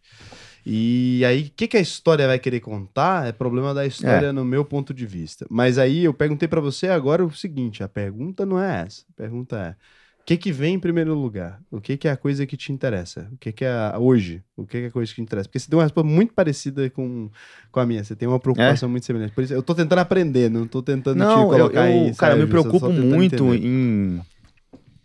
é, cara, a minha influência sobre alguém não pode ser negativa. Isso é, isso é algo que eu carrego muito comigo. Tipo, se alguém teve contato comigo, cara, esse cara tem que sair daqui melhor do que ele tava antes de ter chegado. Pode ser no- hoje na, na, na balada, na festa, no show que a gente vai fazer. Pode ser aqui, pode ser ouvindo, pode ser um aluno, pode ser um paciente. Então a primeira responsabilidade é com os outros. Cara, eu acho que eu, eu, eu não sei se isso é certo ou errado, mas eu me preocupo muito com isso. Tipo, cara, a Não, vida já não é boa, já não é fácil pra muita gente. Agora eu vou, vou fuder com a Vai galera. piorar. Vou né? piorar a galera, entendeu? Deixa eu me doar um pouco aqui e. E já tive vários exemplos, assim, que eu lembro, assim, de, pô, tá no plantão cansado, três da manhã, toca a campainha, chega uma menina de 19 anos com crise de ansiedade, três da manhã no plantão. Por quê? Porque meu namorado terminou comigo. Cara, dá vontade. Humanamente falando, velho, fala, filha, some daqui, tipo, deixa eu dormir, entendeu? Mas, cara, eu tô lá porque eu sou médico, eu a me dispus. prioridade é os outros. É ela, e eu vou lá trocar uma ideia com ela de 20 minutos e talvez eu fiz aquela noite melhor. Cara, sua resposta é muito coerente com o médico. Faz muito sentido. É. A primeira prioridade é o outro. Mas Tá, assim, a isso não é algo, isso não é Ah, algo, isso não é algo que vem, isso não é algo que vem automático, assim. E eu, e, pô, não sou esse cara, ah, vai só pros outros. Não, eu penso muito em mim, nos meus. Não, mas foi muito coerente, cara. É, tipo, Acho pô, que foi muito Ah. Vitor, você tá aí empreendendo além da medicina, é legal, você gosta de ajudar os outros, gosta pra caralho. Mas, cara, me dá meu dinheiro. Porque é com esse dinheiro aqui que eu vou garantir a base. E essa base eu vou conseguir dar segurança, da educação, da saúde, da, da enfim, provisão pra quem tá comigo. E ponto. Eu acho que o que eu. o De que- novo, a segunda prioridade dele é os outros. Mas é, exa- exato. Mas, mas, mas, cara, eu acho, eu acho É porque você falou pra Pô, ajudar verdade, quem tá é. comigo. É Mas, meu dinheiro pra ajudar os mas outros. cara, não, cara. Mas essa, mas isso tem muito a ver. Eu não, eu não fiz Pô, uma nem- piada nem tinha te pensado, desmerecendo, verdade. não. Eu fiz uma piada reconhecendo que você realmente é um Mas os dois de- pensaram. Sabe, eu tô fora, mas sabe o que, que eles não conseguiram perceber ainda? E os três têm muito isso. A questão da saúde que eles trazem é saúde em qualquer tipo de relação. É Eles isso. são muito preocupados com isso. Não importa se é medicina, se não é. Eu fui correr hoje com ele de manhã e a gente no farol ali para atravessar. E aí tinha uma senhora muito próxima. Ele preocupado da gente atravessar no lugar correto para não prejudicar o trânsito. É saúde em qualquer ponto de contato. Sim, mas faz muito sentido. E é muito engraçado, né? Que esse, na verdade, esse é o cara que deveria ter virado médico mesmo. Porque é, é o cara que, tipo, a primeira preocupação foi a, a preocupação com os outros, a segunda foi ajudar as pessoas meu redor. É. E aí, e- e- mas eu acho engraçado isso, porque a noção de prioridade, né? Aquilo que a gente fala que é prioritário pra gente, aquilo que é a primeira coisa, ele teve uma dificuldade do caralho de encontrar a prioridade dele, porque realmente. Cara, eu vou te ah, falar, eu sou muito feliz e muito contente, velho. Você fala assim, Vitor, você morrer amanhã. E aí? Cara, felizão. Deixei de ver nada. Isso é uma coisa que eu me orgulho de falar porque eu trabalhei pra isso. Parabéns. Entendeu? cara. E, pô, lógico, a vida tá muito massa e eu não quero que ela acabe. Mas se ela acabar, cara, eu não vou ter aquele negócio, tipo, você chorar no velório de alguém e falar, pô, podia ter curtido melhor esse cara. E o arroba? O arroba é DR, eu, tô tentando trocar esse arroba tem muitos anos, velho, mas sempre tem um cara na, na Bolívia que tem Vitor.miranda, tem um cara que tem Victor, underline Miranda, e tô lá com DR Victor Miranda. Ou, DR Vitor é, Miranda. ou o meu consultório particular é meu ponto Vitor com consultório, C ou Vitor sem C? Victor com C. Victor. É. E passa o Além da Medicina também. É, além ponto da ponto medicina. Esse aí eu ia falar pra você. Esse é Isso é importante, Além é. Mas eu Esse queria, eu fiquei curioso, o que que vocês pensaram quando eu falei aqui? sobre Cara, minha uma, uma- não, Que é- eles- os dois deram tipo assim. é, mas. as- bom, fala você primeiro, Bruno. Fala o analítico aí, vai. Cara, eu acho que a prioridade do Vitor é que a noção de prioridade, a gente, é difícil você colocar uma pedra É, então. e falar, cara, isso aqui é minha Cara, não prioridade pra sempre. Não, E- não pra sempre não. e eu não- perguntei a prioridade, até então. não Agora- pra sempre. Hoje, hoje, eu acho que uma das prioridades do Vitor, a prioridade, não existe as prioridades, mas a prioridade do Vitor, eu acho que é a saúde, cara. Eu vejo como saúde. Eu vejo como saúde não é só, só a sua saúde, é a saúde das pessoas que também estão ao seu redor. Então, a saúde física, a saúde mental, a saúde de bem-estar, com tudo que isso engloba. Então, eu acho que uma prioridade para você é estar bem, se sentir bem, fazer os outros ao seu redor o se sentirem bem. Exato. É, É, É, eu acho que é Contas, só. acho que é, porque você realmente tem essa capacidade de sintetizar, é, né? analisou Mas o assim, que eu foi o que ele respondeu. Ele respondeu, tipo assim, primeiro a preocupação com os outros, isso é saúde de toda maneira, né? Isso é a, a pessoa. Aí depois ele respondeu em segundo lugar, a preocupação É. com quem tá perto dele. Então, E eu, eu, e eu volto. das contas, uma visão de médico. E eu né? volto para uma frase que você falou. eh, Acho que foi você que falou no meio do podcast aí que, assim, como é que. Ou foi você? Como é que você vai cuidar dos outros se você não cuida de você mesmo? E eu lembro. E aí, quando eu- você fala em prioridade, eu lembro muito da questão do avião, né? Eh, caiu a máscara de oxigênio. Primeira máscara em você. Cara, bota em você. Porque se você não tiver É, capacidade, é forte. Sim, de, de- sim. você não consegue ajudar as outras pessoas.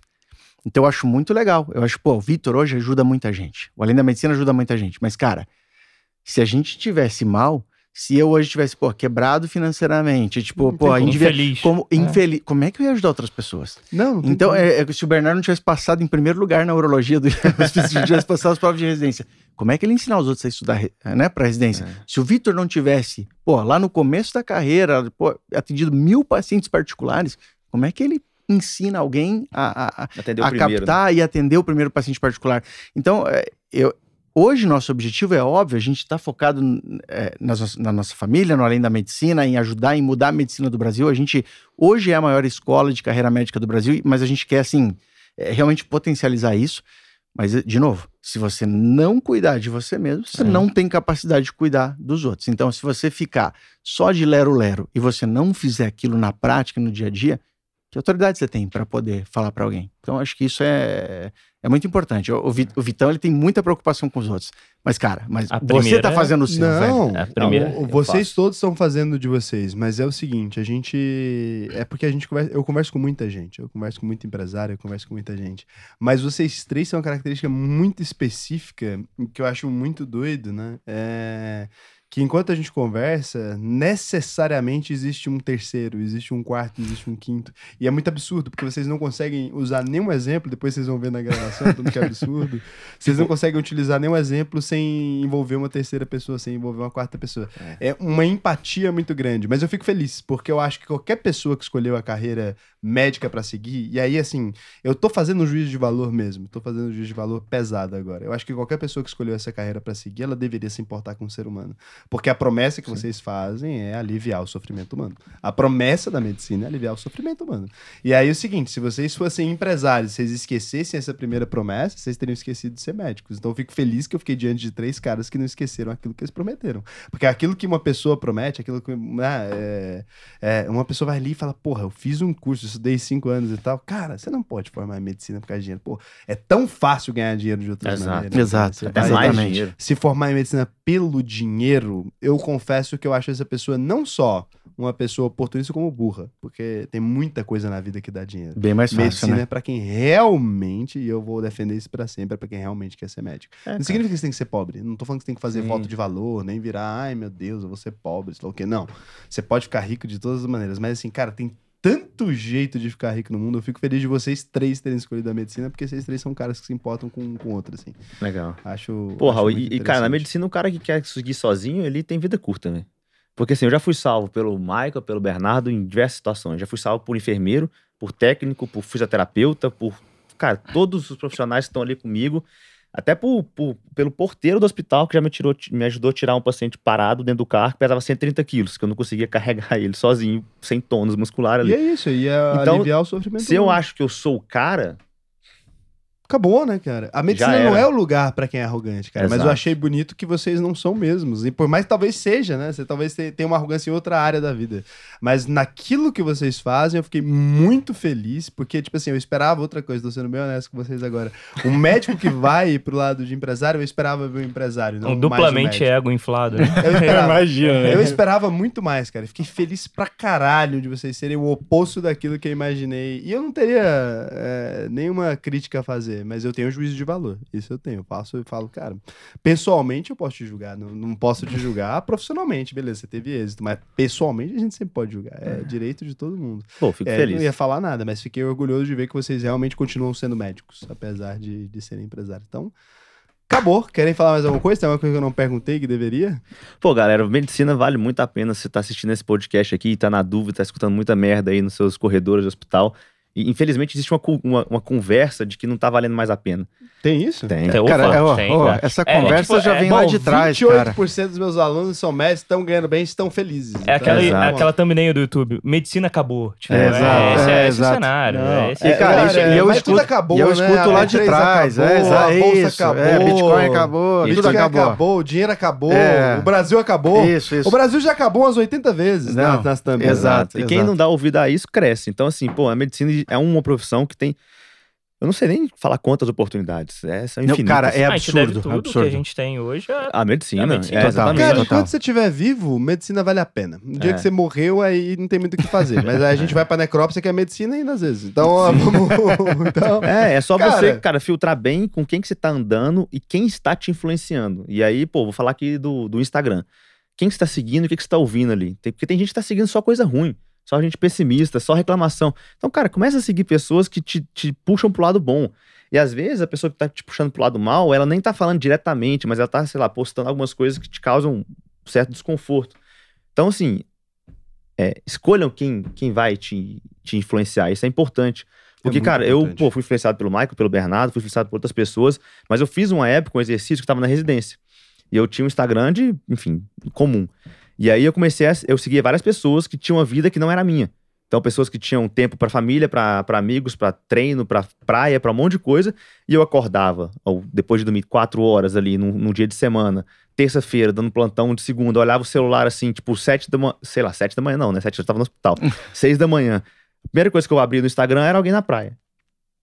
E essa pessoa, sem saber, não é culpa dela, mas ela me influenciava negativamente, porque eu tinha a impressão de que a vida dela era boa, a minha era ruim. Mas não, cara, eu tava entregando a missão, que é a residência. Então, é, ter essa noção, escolher quem, você, quem te influencia é importante, sabe? E, cara, a medicina vale muito a pena, tem muito espaço, você vai ser muito feliz, é, próspero e, e- e deixar um reconhecimento legal aqui na Terra se você conseguir blindar a sua cabeça pra um monte de merda que estão falando por aí. Eu dei três arrobas bons pra vocês, fica à vontade. É. Aí. Segue a gente aí pra mais dicas. Tamo junto. Então, valeu. Então, se você gostou desse episódio, lembra, né? Sempre, você pode encaminhar pras pessoas se você quiser. Eu não falava isso, estão brigando comigo, já salvei minhas mensagens aqui. Você tem que encaminhar pros outros, não sei pra quê. Tem, eu Cê- mando, eu mando, pô, pô, a gente tem um grupo de meme, mas a gente tem um grupo de coisa séria também. Manda no grupo É. mesmo. Não tem como comentar aqui, foda-se. Deu Não. view, deu. Exato. É, e é pode forte. me seguir lá no Instagram, arroba Raul Sena. Se você acompanha só o podcast, não sei por que caralho você fazia isso. Você pode me seguir no YouTube, Investidor Sardinha. Se você quiser aprender a investir, você pode ir lá na OVP. Se você quiser, sei lá, se precisar qualquer coisa no Google, você vai me achar também de finanças, porque a gente tem um CEO bem feito pra caralho. Um beijão pra você e até o próximo vídeo. Não é Show. vídeo.